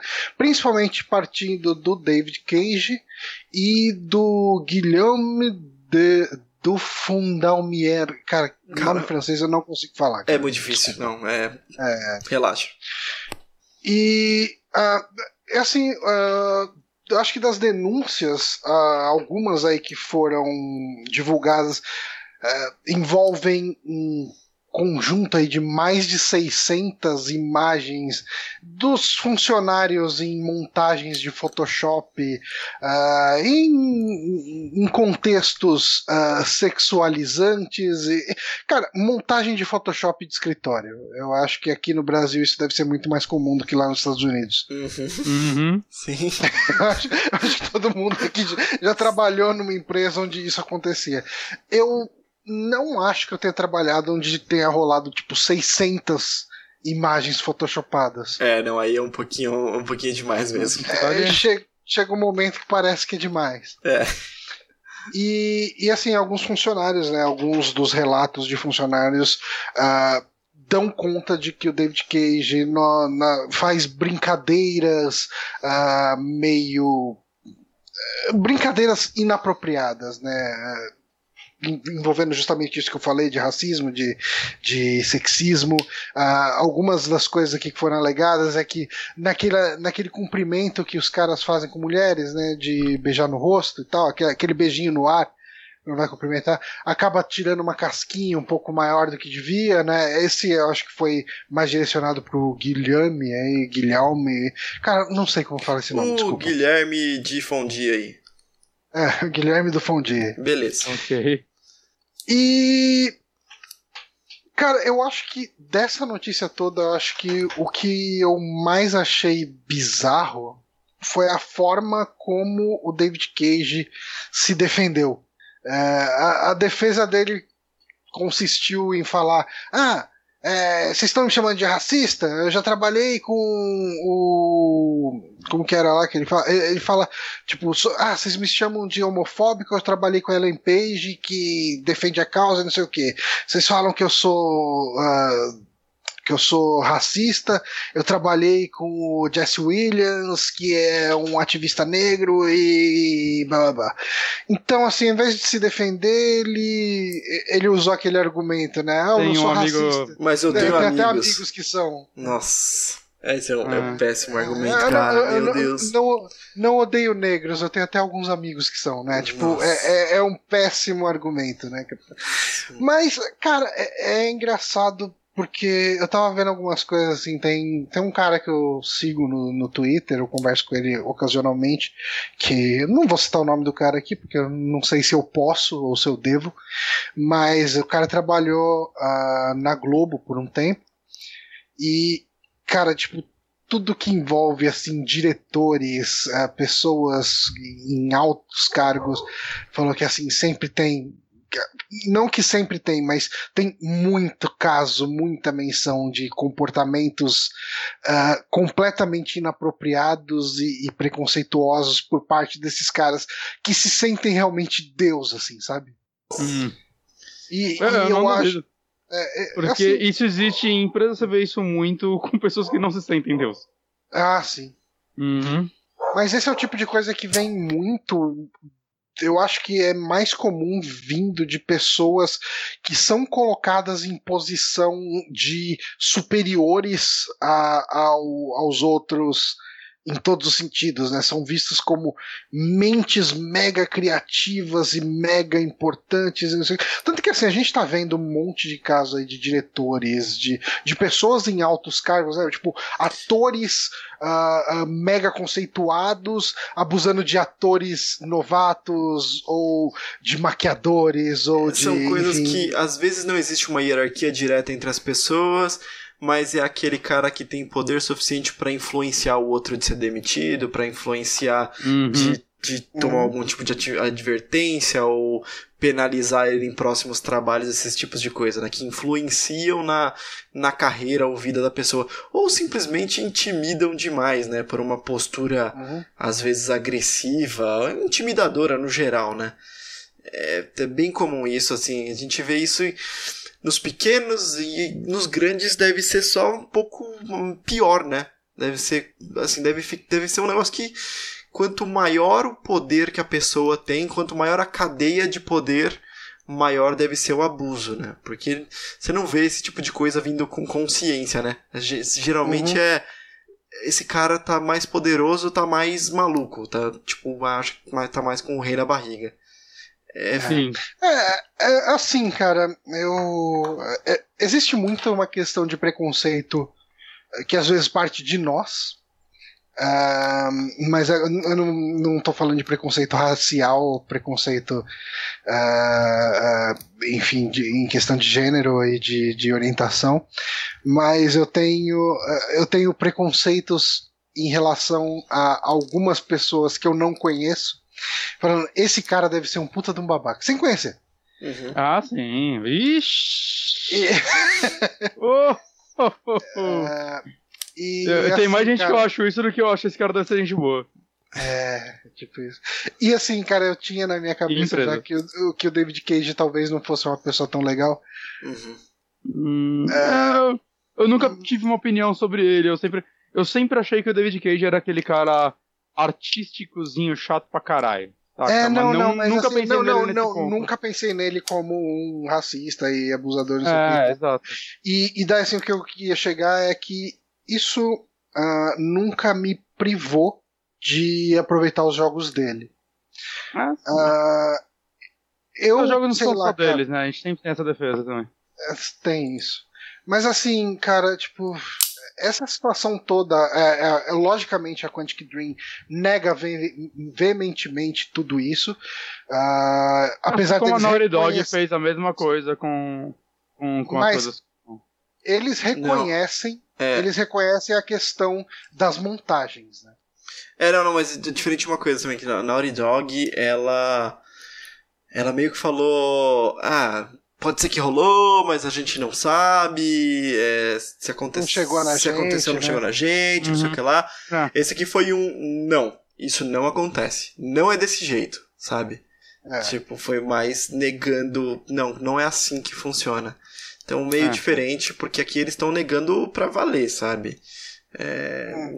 não, simplesmente não aconteceu. Uma coisa interessante dessa, especialmente dessa notícia que a gente pegou, é que ela saiu no dia 14 e no dia 15 teve uma pequena correção feita por um dos próprios acusados, que foi o Guilherme de Fondi aí, né? Que é um problema em tradução, né? Que a, a- a- é, É, que- assim, expl- é explica que melhor, Johnny, que você sabe, você tava Tá, comentando, é. No texto original, eles fizeram uma tradução aí de que o, o- o tal do Guilherme aí, ele forçava ah, ah, mulheres a beijarem ele, é for, que é Pushing É. Kisses. pushing kisses, né? Ele beijava forçado mulheres e na verdade assim isso foi um erro de tradução que o que, que o que quis se dizer, porque parece que assim o relatório a respeito do que rolou lá ele saiu originalmente em francês Uhum. e parece que o termo que eles quiseram traduzir, na verdade ele falava naquele beijinho de, de rosto de entre Air- homens e mulheres, Air Kissing. ah, que, que, air kissing, enfim, a gente não a gente não tem um termo para A isso. gente aqui, não né? tem o termo, mas é que eles tentaram criar esse air kissing, que é basicamente aquela bochechada que você dá e, e o beijo, Isso, o estalo e- sai no ar, beijo. sabe? Exato, exato. é, é, é, as pessoas conseguiram visualizar. Uhum. E, e parece que é, o que ele foi acusado aí, o tal do Guilherme, aí, que, enfim, é que ele sempre tirava uma casquinha quando fazia isso. É, e eu, eu tava comentando. Virava o rosto um pouco mais. Eu tava comentando no começo do É. cast que eu, eu, eu, eu me sinto incomodado que, assim, por por exemplo, em postura profissional, é, todo homem é aperto de mão, toda mulher também é aperto de mão quando eu conheço uma, uma pessoa. Mas, eventualmente, acho que por, por senso comum, assim, alguma coisa assim, a- as mulheres vêm pra dar um beijinho desse no rosto, daquela bochechada e tudo mais. Uhum. E acontece, eventualmente. A minha primeira postura é dar a mão, mas quando eu vejo que a pessoa tá vindo pra frente, beleza, beijinho e tal, beijinho no ar. Eventualmente, tem aquela que, e homens fazem isso também com as mulheres, eu estou falando que é a situação pra mim, que em vez de dar a bochechada, vem e dá um estalo na sua bochecha, aquele beijo que é, sabe, pra valer. Uhum. Isso te coloca numa posição meio estranha, tipo, caralho, que intimidade estranha que acabou de acontecer aqui, sabe? É, beleza. Uhum. E eu imagino que é algo nesse sentido, sabe? Em vez de dar a bochechada, ele vai com o lábio, ele aperta demais, alguma coisa assim. Cara, eu, traba eu trabalhei com um cara que quando ele ia dar essa bochechada, vamos usar bochechada, agora é o termo, é, nas meninas, ele virava o, o rosto pra dar o beijo na bochecha da menina. E, cara, enquanto ele tava dando esse beijo, ele dava aquele beijo com o olho aberto e encarando a mina durante todo o processo. Era perturbador pra Nossa. todo mundo que tava em volta. Era cara. perturbador Era de horroroso, assim, era, era horrível, cara. Nossa. Tipo, é, é, você via um. um cara, você via um abusador ali, cara, sabe? Tipo, tava muito na cara. Nossa, assim, que Cara, merda. essa pessoa tem problema, cara. Tipo, essa pessoa tá claramente querendo comer essa mina na frente de todo mundo. ele não tá fazendo isso porque ia pegar mal no, no escritório, sabe? Mas Caralho, era- velho. Era doentio, cara, era bizarro. E, eu- e assim, quando eu li esse, essa matéria, essa reportagem, a imagem que me veio na cabeça Era foi justamente cara. desse cara. Caralho. Cara, que, Então. que situação. E aí, e aí é confuso, né? Que tipo, teve tanta alegação e aí eu. Eu entendo. O cara tá lá falando, ô, caralho, você, assim, já me. Já estão me pintando de diabo aqui. Você não precisa, né? Me dar o tridente, né? Mas o cara fala, então, não era bem isso, você traduziu errado aí. Mas, caralho, você tá sendo acusado de um monte de outras coisas aí também, porra. tá meio estranho isso. É, assim, é, a gente tá falando principalmente dos casos mais extremos aí, de comentários mais racistas e de, de comentários mais sexistas e de atitudes mais saidinhas, mas também teve a questão, tem a questão de forçar os- a galera a trabalhar mais do que deve, ah, enfim, pressionar demais os funcionários e criar um ambiente ruim de se trabalhar. E, cara, tipo, pare... pelo tanto que a gente vê de notícia disso em tudo quanto é estúdio, em tudo quanto é esfera, parece que isso é mais o comum do que o do que a exceção. Né? Uhum. É porque acho que chegou num nível que, a- que as pessoas já não, não viam isso como algo errado. Não via como anormal, né? É. Esperado. É tipo, é isso aí, cara. Que você não vai lá também, Aqui é desse saca? jeito. É é um negócio meio. sei lá, cara. Ser idiota é o normal, essa é a verdade. O, o, meu, irmão, meu irmão comentou aqui que ele sempre dá beijo real ao invés de arquissing, se ele vai ser processado. Cara, existem formas e formas, né, cara? É, tipo, é muito sutil, né? É, é, muito sutil. Tipo, a pessoa pode dar um beijo no rosto durante. é, Assim, é, eu concordo com o Honório. Assim, é, no ambiente profissional acaba não sendo Uhum. apropriado de maneira geral. Depende da intimidade que você tem com a pessoa, saca? Tipo, eu tô falando fora do ambiente profissional. Exato, exato. Mas assim, eu tô pensando numa. Você tem uma relação com uma pessoa que é só profissional.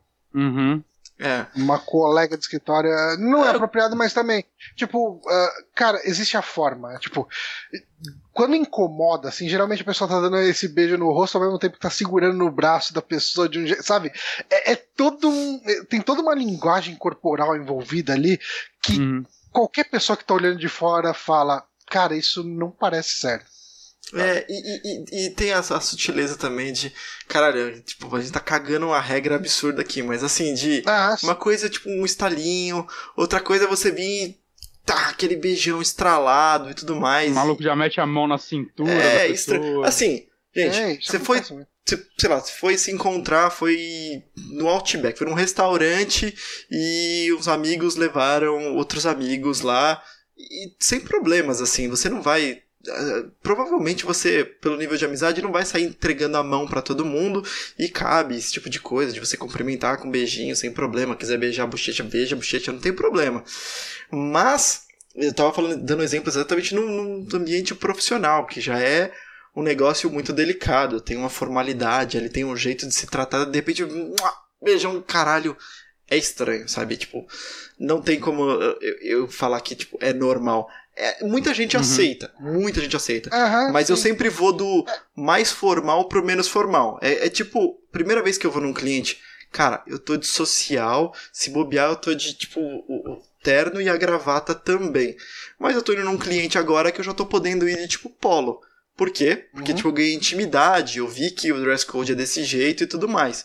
É a mesma coisa, sabe? Se você tem uma abertura pra ir lá e cumprimentar e dar um beijinho, é uma coisa, mas a primeira vez que você tá encontrando uma pessoa, ou você não tem intimidade nenhuma com a pessoa, cara, eu trato homem como mulher e é, mulher como homem, homem como mulher, tanto faz, eu trato da mesma maneira e a, tipo, bração esticado, e aí, beleza, tal. Pode soar estranho às vezes, pode rolar aquelas coisas estranhas, de, Uhum. tipo, eu entregar a mão, a pessoa, a, a moça pegar a minha mão e puxar pra dar um beijo e fica aquele beijo dando um aperto de mão ao mesmo tempo? Sim, fica estranho pra caralho. Mas acontece, sabe?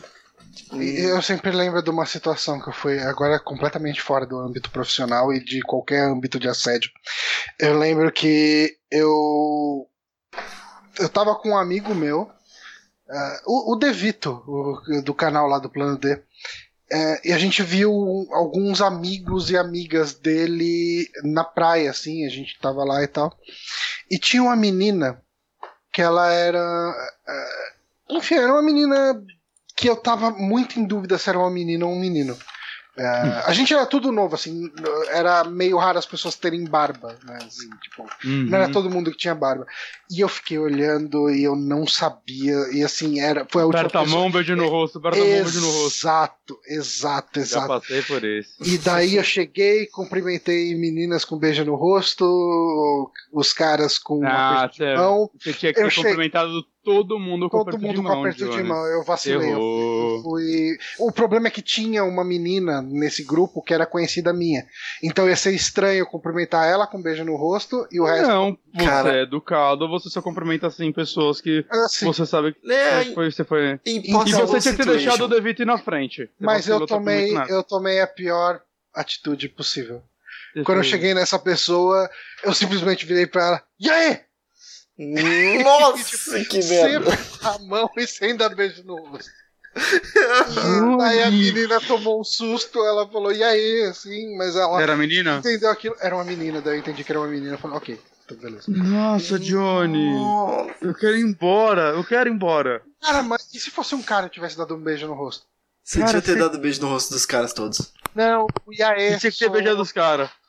Iaê que ter um como- selinho nos cara, Iaê soou uma piada, cara. Soou como um lance, um. um- eu tava surpreendendo ela. É, tá, a ela gente, não- vai, a gente vai deixar você com percebeu. essa. Não, mas ninguém percebeu que eu não tinha notado qual era o sexo dessa menina. Caraca, velho. É... que merda, velho. Que situação Uma bosta, situação velho. bizarra. Vamos pra próxima? Vamos, vamos sim. Vamos, ah, próximo aqui da, da lista. Deixa eu ver aqui. Ah, olha só. O, o, o Bonatti pode anunciar essa? A Com- gente vai discutindo. Com certeza. Bonatti pode. Bonatti quer. Lá, Bonatti. É, Two Point Hospital is a new management from the. Tá, ok. Caralho! Eu tava lendo o título. Ah, ninguém Eu notou, não. tava em inglês. Eu podia Mas, ler o título enfim. na pauta que tá. SEGA anuncia sucessor espiritual de Temi Hospital. Exato. É que eu já tinha aberto. E isso veio tudo. É engraçado, né? Veio de uma. de um daqueles tweets que virou modinha agora, na empresa tweetar uma imagem e ficar na dela. E a SEGA tweetou uma. Acho que era uma lâmpada acesa. É, era E uma galera- lâmpada. Não vou saber se estava acesa ou apagada, mas era uma lâmpada. Era uma lâmpada. E a galera já começou a deduzir, caralho, Temi Hospital. Eu- Caralho, velho, essa galera é muito boa.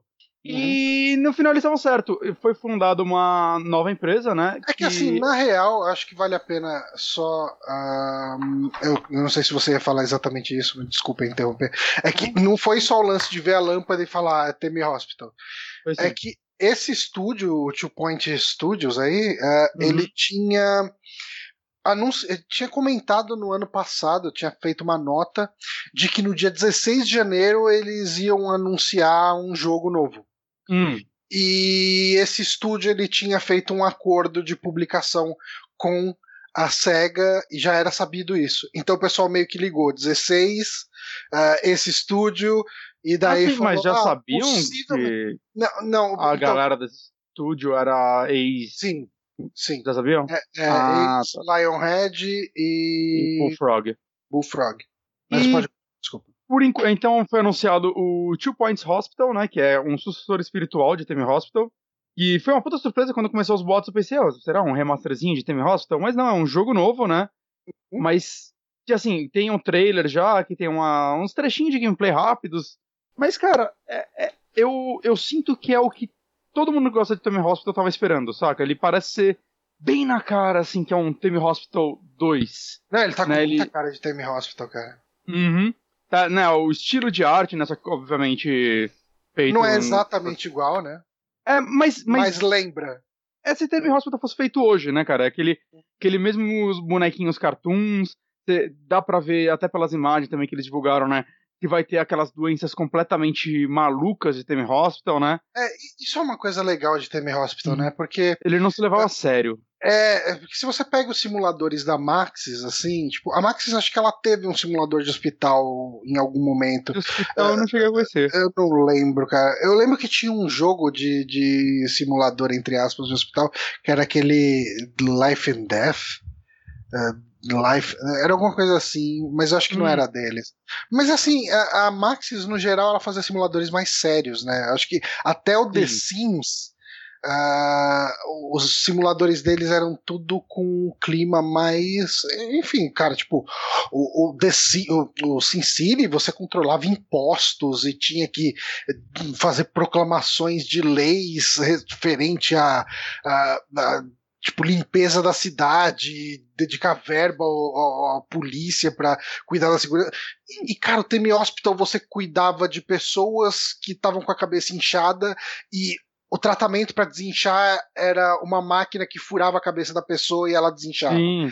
Não, É, e então- até em paralelo você tinha vai, o, o Theme Park e o Roller Coaster, né? O Roller Coaster ele tinha é, todo o lance de você montar a montanha russa de uma forma perfeita.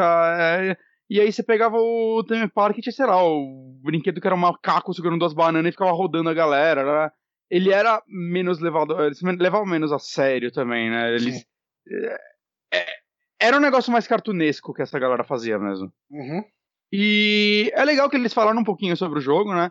E uma das coisas que eles comentaram, né, só, que... só complementando, desculpa interromper. Ah, O Mika falou aqui que o da Maxis é Sim Health. nossa, eu nunca joguei esse. É, mas pode continuar. ok. Eles comentaram um pouquinho sobre o jogo, né? Sobre até como eles começaram a querer fazer ele, porque eles falaram que depois o Temi Hospital eles na época tinham muitas ideias de fazer um jogo de prisão, um jogo de resort, nessas né, paradas. Uhum. Né, só que acabou que cada um seguiu o seu canto, né? Muitos foram para Lionhead, né? Foram trabalhar em Black White, Fable. E acabou não rolando, né? Esse gênero também deu uma sumida por muito tempo, né? Parecia de um jeito ou uhum. outro aí. A maioria dos jogos foram muito fracos, né? E tentaram revitalizar esse gênero. Acabou também indo muito para celular e viraram jogos que para mim são horrorosos. É, sim, cara. É jogo só pra você comprar, né, coisa. É só é. microtransação, microtransação. E, e, o efeito jogo nisso tudo aí é bem zoado, realmente. Né, enquanto o próprio também Hospital e tudo mais, ele tinha um, um modo campanha, né, ia tendo a história, a historiazinha do seu médico, você ia, né, tinha até aquele lance que parecia um jogo de tabuleiro, né, você ia avançando, tipo um jogo da vida. Uhum. Né, era bem interessante. Então, meio que eles queriam retrabalhar esse humor, essa, essa parada, né? E uma coisa que eles falaram que eles trouxeram de novo que eu achei bem interessante é que ele vai ter fatores multiplayer. Só que, pelo que eu vi, não foi dito nada sobre ser algo como, sei lá, os últimos Sin City, né? Que a EA conseguiu então, matar esse gênero. Ele, o que eles comentaram é que eles pensam em algo mais parecido com jogos Challenge. de corrida, né? É, é, Esse tipo... multiplayer é tipo você acompanhar o ghost de um outro cara. Uhum. Então, ah, o cara conseguiu ah, deixar o hospital dele com um número maior de visitas em uhum. três meses, né? Daí você Exato. vai acompanhar o, o, progresso do outro cara.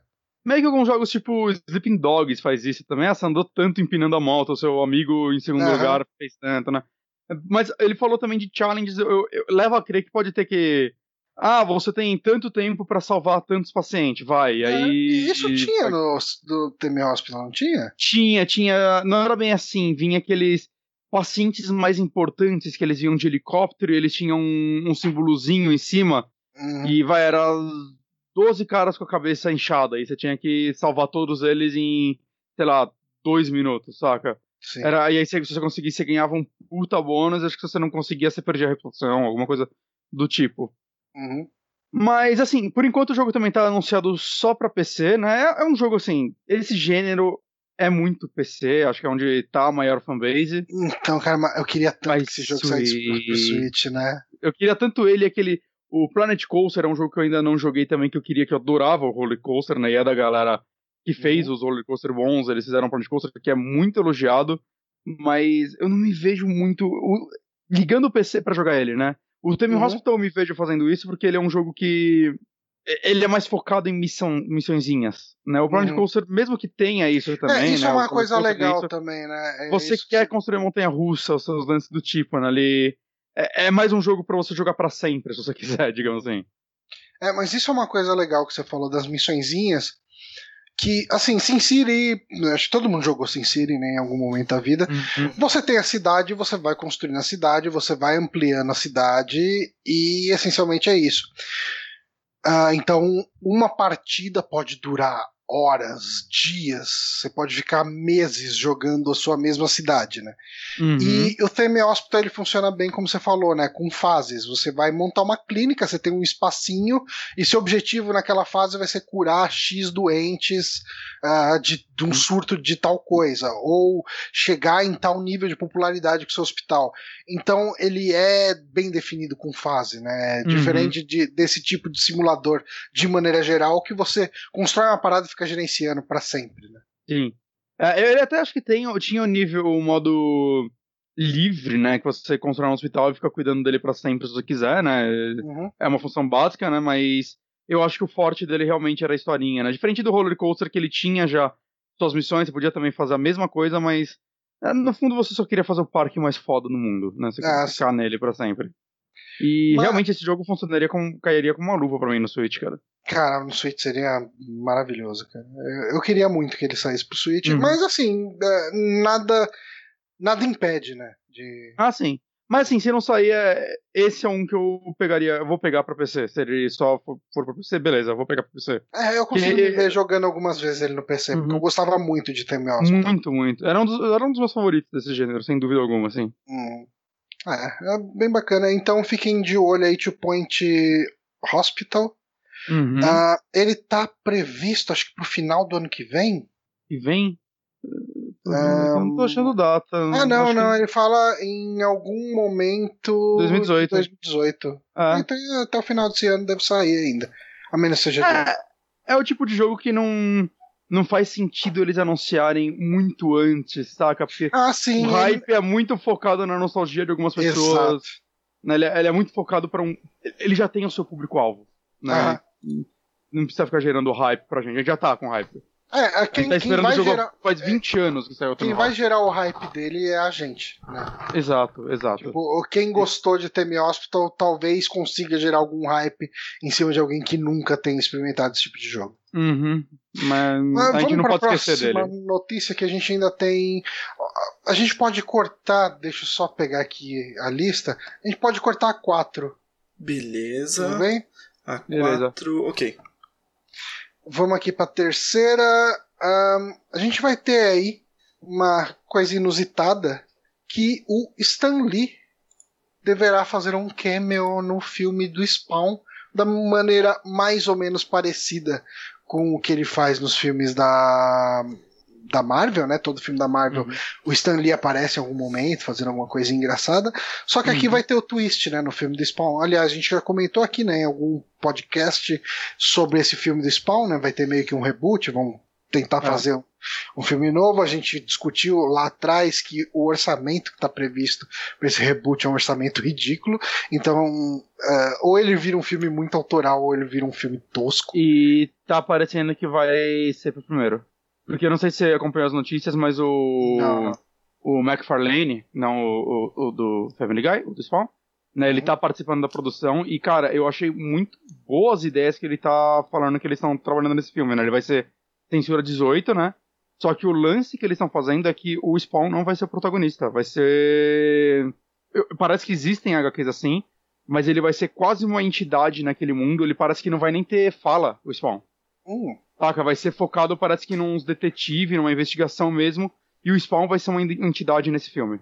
Basicamente. Cara, será, que acho... será que vão ser aqueles dois detetives do, do quadrinho? Então, eu, Eu gostava, eu gostava das partes deles. Spawn. Eu li Cara, pouquíssimo é- é- Spawn. eles eram meio que um, de certa forma, um alívio cômico na, na história. Hum. Eles estavam sempre investigando, mas eles tinham um ar bem cômico, os dois. Uhum. É, eu gostava, eu gostava muito. Eram dois personagens interessantes. Eu acho que eu, como ex-leitor de Spawn, eu li, tipo, sei lá, o primeiro ano de Spawn, eu gostaria. Eu não sei como que pessoas que não conhecem Spawn reagiriam a isso. Porque assim, não dá pra falar que o, o público de um filme do Homem de Ferro é o público do quadrinho do Homem de Ferro. Eu acho que a E- intersecção é, é assim, eu, eu consigo entender que todo mundo que lê o quadrinho vai ver o filme, mas de todo mundo que vê o filme, sei lá, uns 10% talvez no máximo, bem otimista, Hum. lê o quadrinho. Mas eu. Eu não sei, eu acho que uma coisa que a gente conversou lá no outro cast, lá que o orçamento era baixo e tudo mais, né?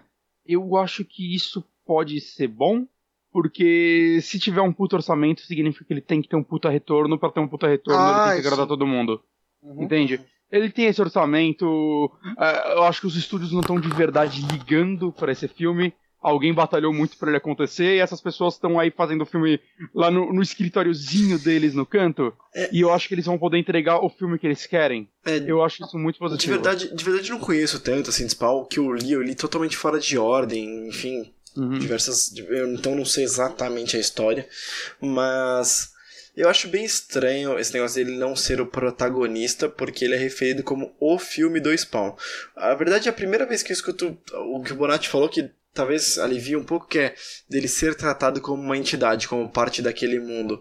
Isso muda um pouco realmente a perspectiva, e aí dá pra continuar falando que é o filme do Spawn. Mas o fato de ser o filme do Spawn, sem o Spawn ser o protagonista, fica bem estranho. Soa meio, meio zoado, assim, sabe? Tipo uma coisa Eu, é, de. pra mim soa muito legal, na verdade. Pra mim soa É, pra mim só como é eles querem diferente, né? explorar isso de uma forma não óbvia, saca? É, cara, Tá, eu eu li muito- sair da eu li- estrutura padrão do roteiro de filme de herói. Sandman, alguma das melhores histórias do Sandman, ele basicamente só aparece pra fechar a história. Uhum. Saca? E isso acontece. Hellraiser também é um. O livro, né? E alguns filmes. A maioria dos filmes são uma bosta, mas o Pinhead e os Cenobites aí, eles são. Cenobites é como eles falam em inglês. Cenobita, sei lá como as pessoas falam. Uhum. É, Mas eles também, muitas vezes, eles são as entidades que aparecem no final, saca? Por mais que todo mundo lembre do Pinhead, não é sempre que, não é sempre que ele aparece, saca? No, no primeiro filme mesmo ele aparece muito pouco. Um dos meus filmes favoritos da franquia é o Hellraiser Inferno, que ninguém gosta desse filme.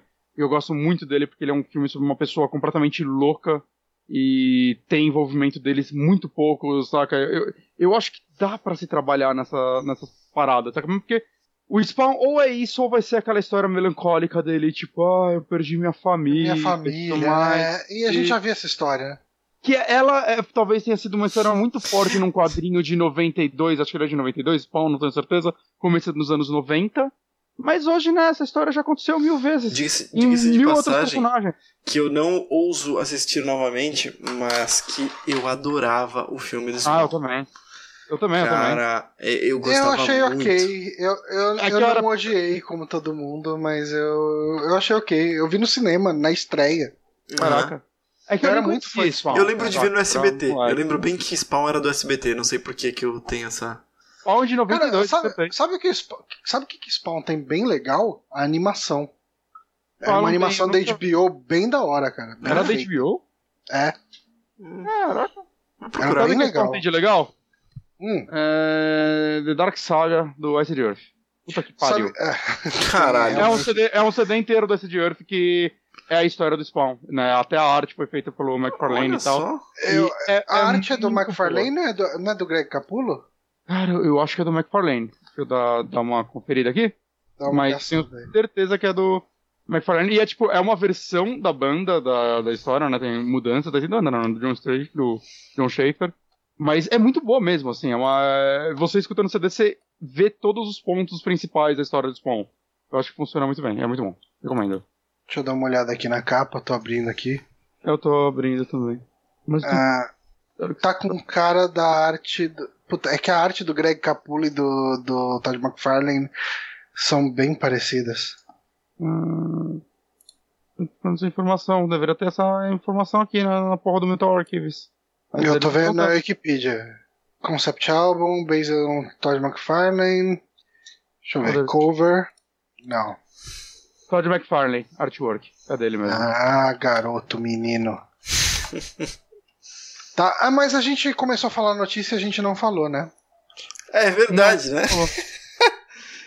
e aí? E a gente, a gente vai ter um, o, o, justamente aí que eu falei aí do, do, o cameo do. Oh, aqui, desculpa, só me interrompendo. Hum o Something Wicked This Way Comes, que é a arte é do Greg Capullo, que também desenhava Spawn. Ah, não sabia, esse eu não sabia. É. Ok, vamos lá. Então, assim, o, o nosso querido aí, uh, Stan Lee, ele vai fazer uhum. um cameo, mas ao invés de ser aquele velhinho amigável que ele aparece sempre nos filmes da Marvel, ele possivelmente vai fazer um, um papel meio bizarro e grotesco, assim, né? Uh, segundo aqui esse artigo, fala, ó, oh, quero fazer um anti-cameo sombrio e o Stan Lee não amigável. Daí uh, ele me disse, Todd, eu topo, né? Isso aqui é o Far McFarlane falando sobre como foi a abordagem com Stan Lee. Aí o McFarlane ainda deu uma complementada. Você será feio, um cara que bate na esposa, com a barba por fazer, há três dias? E ele respondeu, adorei. Então vamos ver se conseguimos fazer. Então, assim, a gente tem o Stanley topando fazer esse cameo meio bizarro, né? Um cara detestável no filme do Spawn. Se fosse em qualquer outro momento, eu acharia genial. Uh, em vista ao que a gente teve na semana passada de enfermeiras denunciando ele por misconduta, né? tipo, uma conduta ele indevida. O Stan Lee, teve é. umas Caralho, enfermeiras falando que ele ficou. As enfermeiras falaram que ele ficou pedindo para elas fazerem boquete para ele. Não, Caralho, pode ser. Eu não sabia que tinha chegado cara. É, o olha, olha, é, alguma coisa assim. O Stan Lee é tá tipo o Papai Noel magro, como assim? É, então, cara. Ele tipo... acabou de ficar viúvo, cara. O cara tá louco. Caralho, mano. É, eu, eu, cara, eu não descarto nenhuma possibilidade em relação a essa história. A gente vê como o Silvio Santos tá hoje em dia. Uhum. tipo, você, você vê o Silvio Santos com a, com a Ellen Gazzaroli lá, cara, é constrangedor, cara. É, é bizarro. Muito constrangedor, cara. É, é muito constrangedor. Cara, tipo, em qualquer outro ambiente de trabalho uh, sério, ela poderia ter denunciado ele e, e, cara, ele teria é algum que... problema. A impressão que dá é que ela olha, tipo, ah, esse vovô aí, saca? Tipo, tá é... já. Saca, mas, mas dá pra defender tudo a partir disso, né? É. é. exato. E assim, eh, eu não descartaria o Stanley fazer isso, não descartaria uh, pessoas oportunistas, uh, aproveitando que tá todo mundo sendo denunciado e tentar alguma coisa. Sim. Uh, enfim, eu não tenho informações suficientes para julgar esse caso, Exato. mas é um caso que surgiu nos noticiários. Ah, tá, tá em investigação, né? É. é. E aí fica. É claro que a gente torce pra ser mentira, né? Porque, né, é menos um escroto e menos vítimas no mundo, mas. Uhum. Hum.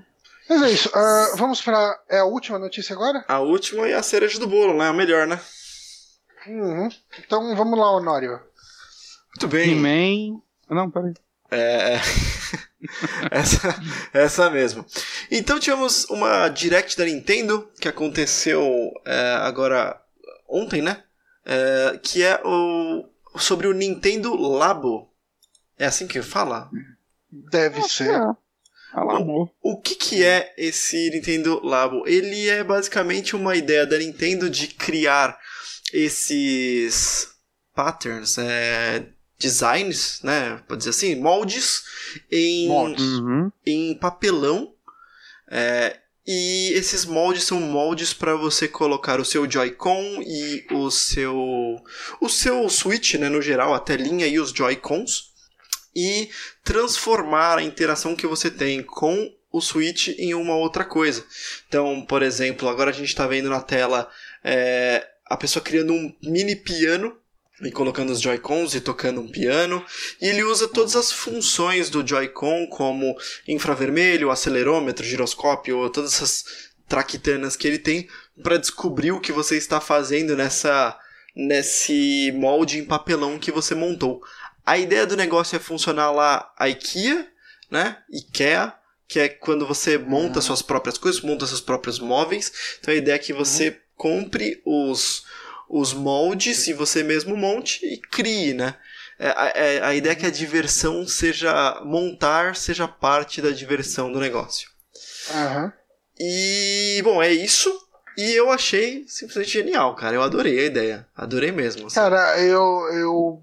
Quando eu vi esse primeiro aí do piano, eu falei que bruxaria que tá acontecendo nesse vídeo. É. Depois que eu li como funciona, eu falei, ah, mano, os caras são muito manos. Eu, eu vou dizer que eu ainda não entendi como esse piano funciona, cara. Então, uh, você sabe que contro os controles do Switch eles têm infravermelho. Sim. Uh, basicamente, uh, o infravermelho vai bater na tecla e quando você desce a tecla, ele vai conseguir detectar que o, digamos assim, a paredezinha que bateu no infravermelho tá mais perto ou mais longe. Então uhum. ele vai usar isso para fazer e, o som. Que eu vi a galera que testou falando que é extremamente preciso, assim, né? Tipo, um para um negócio. Uhum. A gente com, com tipo, o jogo de pesca e tudo mais, falou que era sincronia perfeita com a TV. Eu, caralho, Agora, velho, é tem, é papelão. Tem uns que são mega elaborados. Tem um joguinho que eles mostraram uhum. de. É, não, ah. se tiver o okay, eu tenho que comprar pronto. Eu não vou conseguir montar essas porra. Não dá. Tem um, um, que eles mostraram que é um robô, né? Que você veste uhum. como se fosse luva de boxe, você usa uma mochila e põe a tela nos olhos, como se fosse um, um Google Cardboard. Me lembrou muito de, do Google Cardboard, sim, porque sim, sim. É, é, meio que a mesma ideia de você, você fazer com papelão. E, e você viu? Você viu que esse jogo do robô é aquele. Tipo, é uma evolução daquele jogo de robô que o Wii Miyamoto né? mostrou pro Wii U, né? Que nunca Verdade. saiu.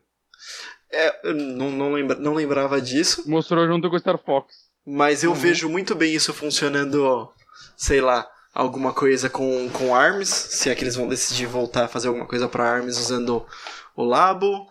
É, e, cara, tem umas coisas muito interessantes aí. E legal é o potencial de quantidade de coisas que vão sair disso e a quantidade de third parties. Third parties é um jeito muito bonito para falar que qualquer um vai fazer um modelo diferente ou mais interessante para isso, né? E eu acho que, assim, muita gente tá ah, mas é papelão. Primeiro, é... eu acho que é importante ser porque se fosse qualquer outro material ia encarecer pra caralho isso. Uhum. Né? A galera já tá é... reclamando do preço de 70 dólares e eu acho que.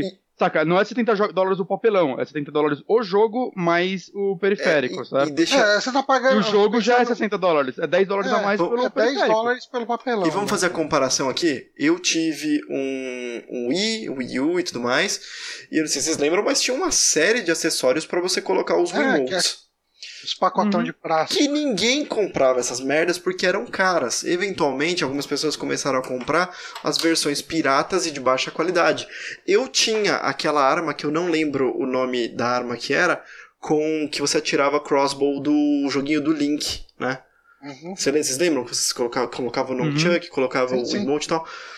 E, cara, era muito legal jogar com isso, era, era bem maneiro mesmo. Eu fiz um Google Cardboard pra, pra usar com o meu celular pra ver como é que fica. Eu comprei um também, que já era pronto, que tinha umas borrachinhas melhores. Então, assim, eu acho que vai seguir a mesma, a mesma ideia do cardboard, assim, que você consegue fazer com papelão, mas alguém vai lançar uma versão um pouquinho deluxe. Cardboard Ah, deluxe da parada. Não, e, e assim, sendo. Cara, isso é papelão, não tem nenhuma tecnologia grande dentro disso. No máximo, sei lá, as cordinhas, você vai ter que saber montar isso. Mas. Cara, teoricamente é um negócio que você pode fazer em casa também. Se você Sim. tiver habilidades e materiais. E aí, ó, eu tô aqui no Mercado Livre. 50 caixas de papelão por 36 reais. Você pode É, 10 pegar isso. Aí, É, ó, você pode pegar isso. Inclusive o Mika não, aqui já- comentou, ó, 10 dólares de papelão dá pra construir uma casa de papelão. É, não, cara, eu, eu gostei bastante. Eu consigo ver isso evoluindo e, e sendo muito acessível. Porque essa é a Uhum. mágica. Quando você torna acessível a todo mundo, as- Uhum. retroalimenta, né? Então mais pessoas come- consom- começam a consumir aquela mesma parada e aí você pode elaborar um pouco mais, em vez de você vir com um acessório que é difícil. E imagina só, cara, assim, eu, trabalho com um sistema que, que, que a gente faz toda essa, essa parte fiscal e eu sei o custo de fazer importações. Agora, Hum. imagina só, acessórios, tipo essa vara de pesca, essas coisas, em plástico, por exemplo, você tem que importar eles, versus você encher um container que é um bagulho gigantesco de papelão.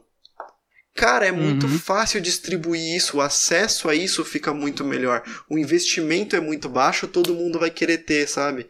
Eu achei genial, assim, porque E assim, funciona muito a- bem. a própria Nintendo falou, isso é, assim, o foco deles é crianças, né, É. e pessoas que querem brincar como crianças, né, eu acho que é um negócio que é perfeito pra pessoas tipo o Honório, que tem filhos e joga videogame com os filhos dele, Sim. saca, é, dá pra ele, nossa, acho que é um negócio animal mesmo, assim, eu vou na casa do Honório brincar com os filhos dele, tipo isso, se ele comprar, pode ter Aham. certeza. Eu vou comprar todos, velho. Se, eu- se não, tiv- se não for do original, se, se a Nintendo entrar numa loucura e fazer isso caro, eu tenho certeza que vai ter um third party que vai fazer barato e eu compro barato do third party. Então, mas gente, o, proble- o ah, problema é é que só esse... papelão. Não é só papelão, né, gente? Não é só papelão. O negócio tá, tá montadinho de uma forma, tipo, eles queriam que isso daí fosse de graça? Eu não tô entendendo por que tanto questionamento, saca, sobre isso. Não, não tinha como isso ser de graça. Isso daí não é, não é o mesmo que você comprar uma caixa de papelão, porque na caixa de papelão você vai ter 20 vezes mais trabalho pra fazer isso, cara. Eles estão te vendendo, cobrando mais caro pelo conforto de ter um negócio fácil. Uhum. Então, mas eh, vocês acham que esses jogos vão ser vendidos digital também? Porque você vai ter que ter o jogo, né? Não adianta você só Eu comprar o que sim. papelão pirata. Eu, Eu acho que sim, porque eles já sim. falaram que parece que eles vão vender os packs com os papelãozinhos separados também. É assim, ó. Então, tem- você pode. Se você já tem que comprar um jogo, já tem aquele pack de papelão, porque você pode montar e desmontar ele. Eu não sei como ele é estruturado isso pra ele não quebrar rápido também. Uhum. Talvez ele quebre rápido, talvez seja bem Não, descartável. Mas você Hum. vai poder usar de um no outro. Então, se você já comprou o jogo uma vez, você pode só ir comprando outros, outros minigames mas, mas, na shop, imagino. Tem umas paradas também que é o seguinte, é o tipo de papelão. Tem vários papelões que são aqueles papelões mega é, porosos e tudo mais, que são mais maleáveis para aguentar impacto, e tem aqueles que são bem mais rígidos, que não é para aguentar impacto, mas para manter forma. Eu aposto que é esse papelão que é um pouco mais rígido, que é para manter forma e não para absorver impacto nem nada do tipo. É, você consegue comprar isso também tranquilo por aqui. E é esse negócio, né? Que não é durável, então provavelmente você vai conseguir comprar só, pelo menos só o papelão. Só o jogo eu acho que vai ter versão digital sim. Né? Mas, mas pelo menos só o papelão você consegue comprar. E cara, deve ser um dois para esses moldes. é, al- alguém construir esses moldes, sabe? Ah, não, isso sim. Isso e aí você mesmo cara, poder fazer tranquilo tudo. Da mesma forma que você Ah. vai na The Extreme, hoje você compra Google Cardboard de o, boa. o Paranhas tá aí reclamando que, ah, se fosse acrílico ou plástico eu entendia a empolgação, mas papelão de fuder. Ele não entendeu o ponto ainda de que se fosse plástico ou acrílico o negócio não ia ser acessível. Não, É, mas não é, nem, não é nem só isso, cara. Eu, eu sinto que o papelão ele tem um Um manuseio. É, é, eu acho que ele tem um aspecto lúdico pra isso tudo, que ele ele torna tudo isso acho que ainda mais interessante pra mim. Uhum. Sim, sim.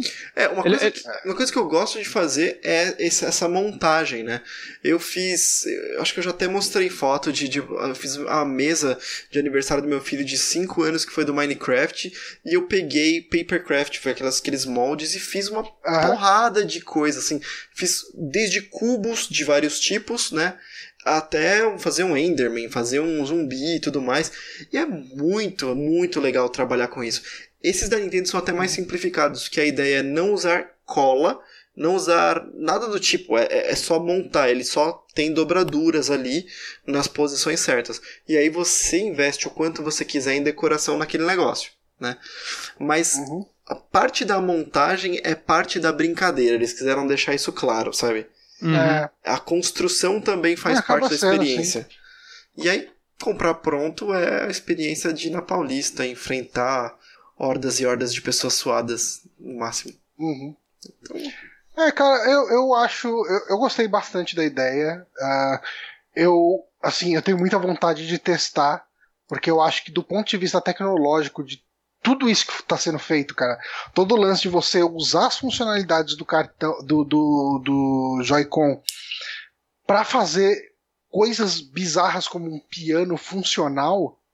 Ah, eu, eu acho incrível, eu acho bem legal mesmo. Eu acho que todo, eu, eu acho que o, o- o papelão ele dá um aspecto lúdico para isso tudo, torna ele mais parecido ainda com uma brincadeira, sabe? Uhum. E, e Ah. eu realmente acredito que ele, esse não funcionaria com outro material, tipo, dessa forma. É, Pelo fato também- do manuseio do papelão ser dessa forma. É, cara, e, e eu acho que a O questão plástico assim, ia ter que tipo, vir umas peças gigantes que só ia servir pra uma coisa cada E, uma. cara, é aquele negócio, tipo, uh, se quebra o plástico, já era, tipo, Uhum. acabou, assim. O papelão, cara, possivelmente você vai ter como pegar, comprar um outro papelão e fazer um molde, daí você mesmo corta e beleza, tá, tá substituído, né? É, ou então você vai falar assim, não, beleza, tive a experiência, gostei, brinquei, e é isso aí, vai lançar outro modelo e eu vou comprar outro modelo e brincar de novo, sabe? É, você dobra tudo, guarda e beleza. É, exatamente. E digo logo aqui, já falo, lançou aqui, eu compro essa parada e entra numa live pra gente, eu montando essa parada, com certeza. Bom, eu, eu provavelmente não vou conseguir capturar, porque a telinha vai lá de alguma maneira, né? Dependendo do que você Uhum. estiver montando. Mas certamente eu trago aqui pra gente montar. É, não, bem E- bacana. e- bem e bacana. assim- eu quero testar, cara. Eu quero brincar com isso. Eu não compraria isso porque eu sei que pra mim eu vou jogar isso umas vai quatro jogar com vezes. seus gatos pra caralho, Ah, Johnny. cara, seus os gatos gato- vão platinar gatos vão essa porra. tudo no papelão. Vai Vão platinar. Mas, assim, eu vou jogar umas quatro vezes, vou achar legal. Toda vez que vier alguém em casa, eu falo, ó, dá uma olhada nisso aqui. E vai ser isso, assim, tipo. Mas Uhum. pra criança, cara, eu consigo ver criança brincando isso com, com isso por bastante tempo. E assim, eu tô muito impressionado com a tecnologia, cara. Não do papelão, mas do Joy-Con. Saca? Tipo, o- Joy-Con ser versátil ao ponto de poder fazer essas coisas, eu, eu não esperava. Saca? Eu não esperava Uhum. que ele. Eu também. Eu acho que ninguém, acho que ninguém, cara. Eu esperava que, porra, ele vai poder. Você vai montar um piano de papelão e ele vai funcionar, cara. Vai funcionar Ah. um piano. Saca? É, e, como eu disse, cara, o fato de ter papelão é incrível porque vão aparecer uns moldes na internet, tipo, te ensinando a fazer um negócio. pra Cara, você sabe o que, vai surgir Vai também na ter pirataria pra caralho disso, cara. Você, Você vai sabe- comprar um negócio pronto por pessoas que têm habilidade pra fazer isso e vão vender Cara, mais barato. você sa- você sabe o que, que vai ter com certeza? Se- Eu, Esses mesmos moldes feitos em plástico. eu ia falar tipo, em, na The Extreme. em 3D. na. E vai ter um Uhum. molde pra você baixar pra imprimir impressora 3D. É, Com certeza vai ter. Porque a, beleza acho que tá no fato de que é a, tecnologia principal tá no controle, não no periférico, né? Você vai Uhum. conseguir transferir isso pra outras coisas pra jogar seus jogos, vai poder. Né? Vai ter uma galera que vai fazer umas varas de pescar muito foda, cara, e fazer funcionar isso. Uhum. Cara, eu, eu achei muito legal isso mesmo, cara. É, Eu, eu me vejo no futuro, vai, se eu achar um bom preço, comprar um desses e depois tentar, sei lá, comprar É, outros assim- jogos digitais pra brincar com os minigames. Eles anunciaram dois pacotes, né? Um é o do robô uhum. e o outro é o com vários minigames aí, o do piano, o da vara, o do tem um que é um bonequinho que ele fica meio segurando o, o, o Joy-Con até o Joy-Con derrubar ele. Não entendi é muito que, bem a mecânica. É que ele vai vibrando, né? a dinâmica é brincar com é uma coisa dele vibrar e ele vai vibrando com a vibração, ele vai abrindo as pernas e cai, né?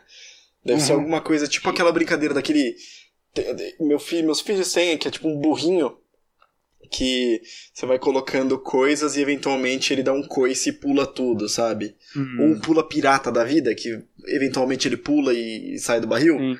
Deve ser alguma coisa do tipo, assim. E, mas assim, esses, esses dois que foram anunciados são dois jogos diferentes. Então, um é o que veio o robô e provavelmente algumas outras coisas, e esse daí é o vem outro conjunto de minigames. Será que é uhum. isso? Essa é a parte que para mim tá menos clara. É, não ficou claro se, se vai ser assim. Se, vão, se vai ser um, um jogo, entre aspas, né? É uma compra e vários mini-jogos dentro, minigames. E aí dentro dele você vai comprando mais minigames. É, né? ou vai ter tipo tudo separadinho na, na, na eShop. Eu chuto que vai ser um pacote. Que você compra uma vez e tem acesso a tudo, e depois só vai comprando cardboard e entrando. É, uhum. e, e, tipo, comprei um cardboard novo, eu já tenho o jogo, sabe? Porque eu já comprei o pacote. E eventualmente, se isso der muito certo, eles lançam um pacote 2 de jogos, sabe? E aí criam os. os, os... Ah, e tem o um nome para isso, eles criam os Toy-Cons para isso. Que esses. esses essas paradas, esses, sei lá, esses papelões, eles tão, são chamados de Toy-Cons. Uhum. Ah, não é chamado de papelão. É. Mas é isso. É, eu tô maluco para comprar isso aí. Quando lançar, eu vou comprar imediatamente, tenho certeza disso. A menos que seja uma facada. Vou comprar um kitzão bonitão de canetinhas. E quando chegar. a gente vai tudo na sua casa testar e ficar bêbado jogando isso e quebrar as coisas na sua casa, como aconteceu com o HTC Vive. O HTC Vive era bem durável. Eu tenho medo de, de a gente bêbado com papelão. Não vai durar, tipo, é. uma hora. Vai dar tudo certo, cara. eu, eu acho que não deve brincar com isso com nada líquido perto, nem água. É, tem é essa. Pastelão e tal. É... Qualquer coisa a gente pega umas caixas de Avon também e conserta.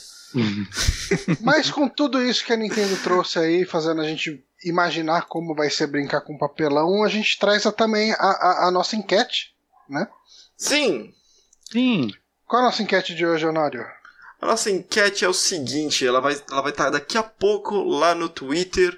Então você pode conferir, votar e a gente dá o resultado na próxima. Daqui a pouco a gente vai dar o resultado da enquete da semana passada. É, mas a enquete da semana será o seguinte: em que tipo de tecnologia as concorrentes da Nintendo devem apostar para concorrer com o Labo, com os Toy-Cons? E a primeira opção é álcool, né? Porque álcool uhum. melhora as brincadeiras, a gente já viu isso, né, Johnny? Ah, uh, com certeza. Lego, Lego é uma opção. Lego aí, ó, durável, você pode construir muitas coisinhas. Uhum. O poder da imaginação. E eu estou poder fazendo... da imaginação, eu acho que as empresas podem trabalhar com, com o poder eu da acho, imaginação. Eu acho que a Microsoft já fez isso. Eu estou fazendo tipo um arco-írisinho com a mão aqui para os que estão só ouvindo o podcast, que é o poder Exatamente. da imaginação. Lembrem do Bob Esponja. E biscuit. Por que não biscuit? biscuit né? Eu acho que eu acho que a Tectoy deveria lançar um Mega Drive com acessórios em biscuit. A arte das vovós, biscuit. E, biscuit. E, e, o resultado da semana passada? O resultado da semana passada. Deixa Deveria ter dado antes. É, é a, gente, a gente esqueceu de falar no começo do, do cast, mas Vamos lá, semana passada nós perguntamos o seguinte. Nós perguntamos hum. que jogo você. É, que jogo você esperava, mas ficou de fora da Nintendo Mini Direct? É, aquela Nintendo. É, o que, que ela revelou? Ela falou de Kirby, ela falou de Pokémon Tournament, tará, falou um monte de coisinha. O que ficou de fora?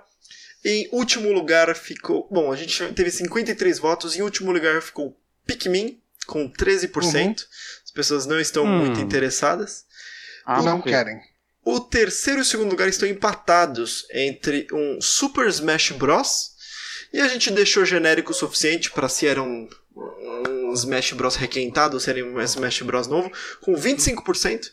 e um Metroid Prime que já tá até anunciado, mas né, a gente já queria Uhum. ver alguma coisa, com também 25%. Vai ser de papelão essa porra. Tomara, tomara. Metroid Prime Cardboard. Em primeiro lugar, nós tivemos com 37% Pokémon. Então as pessoas não querem não querem largar o osso, todo mundo quer ver Pokémon sempre e eu estou maluco pra jogar um Pokémonzinho de novo, agora que eu tenho um Switchzinho que eu não tive o 3DS. Ah, ah. Eu Quero queria muito jogar um Pokémon também, viu? Mas é isso, vencedor então, todo mundo tá esperando. Todo mundo viu que foi bem, bem, bem próximo às coisas, mas assim, muita gente tá esperando Pokémon aí, então Nintendo dá nosso Pokémon, cacete. Em breve, em breve. É, é- é- é tão inevitável quanto o papelão molhar e quebrar. mas, mas, enfim, é- esse foi o saque 142. Muito obrigado ao pessoal que acompanhou aqui ao vivo. Ah, obrigado a todo mundo que ouve aí a versão em download no nosso soundcloud.com.br superamigos. A gente vai ficar por aqui. Um abraço no cérebro de vocês e até a semana que vem. Até mais!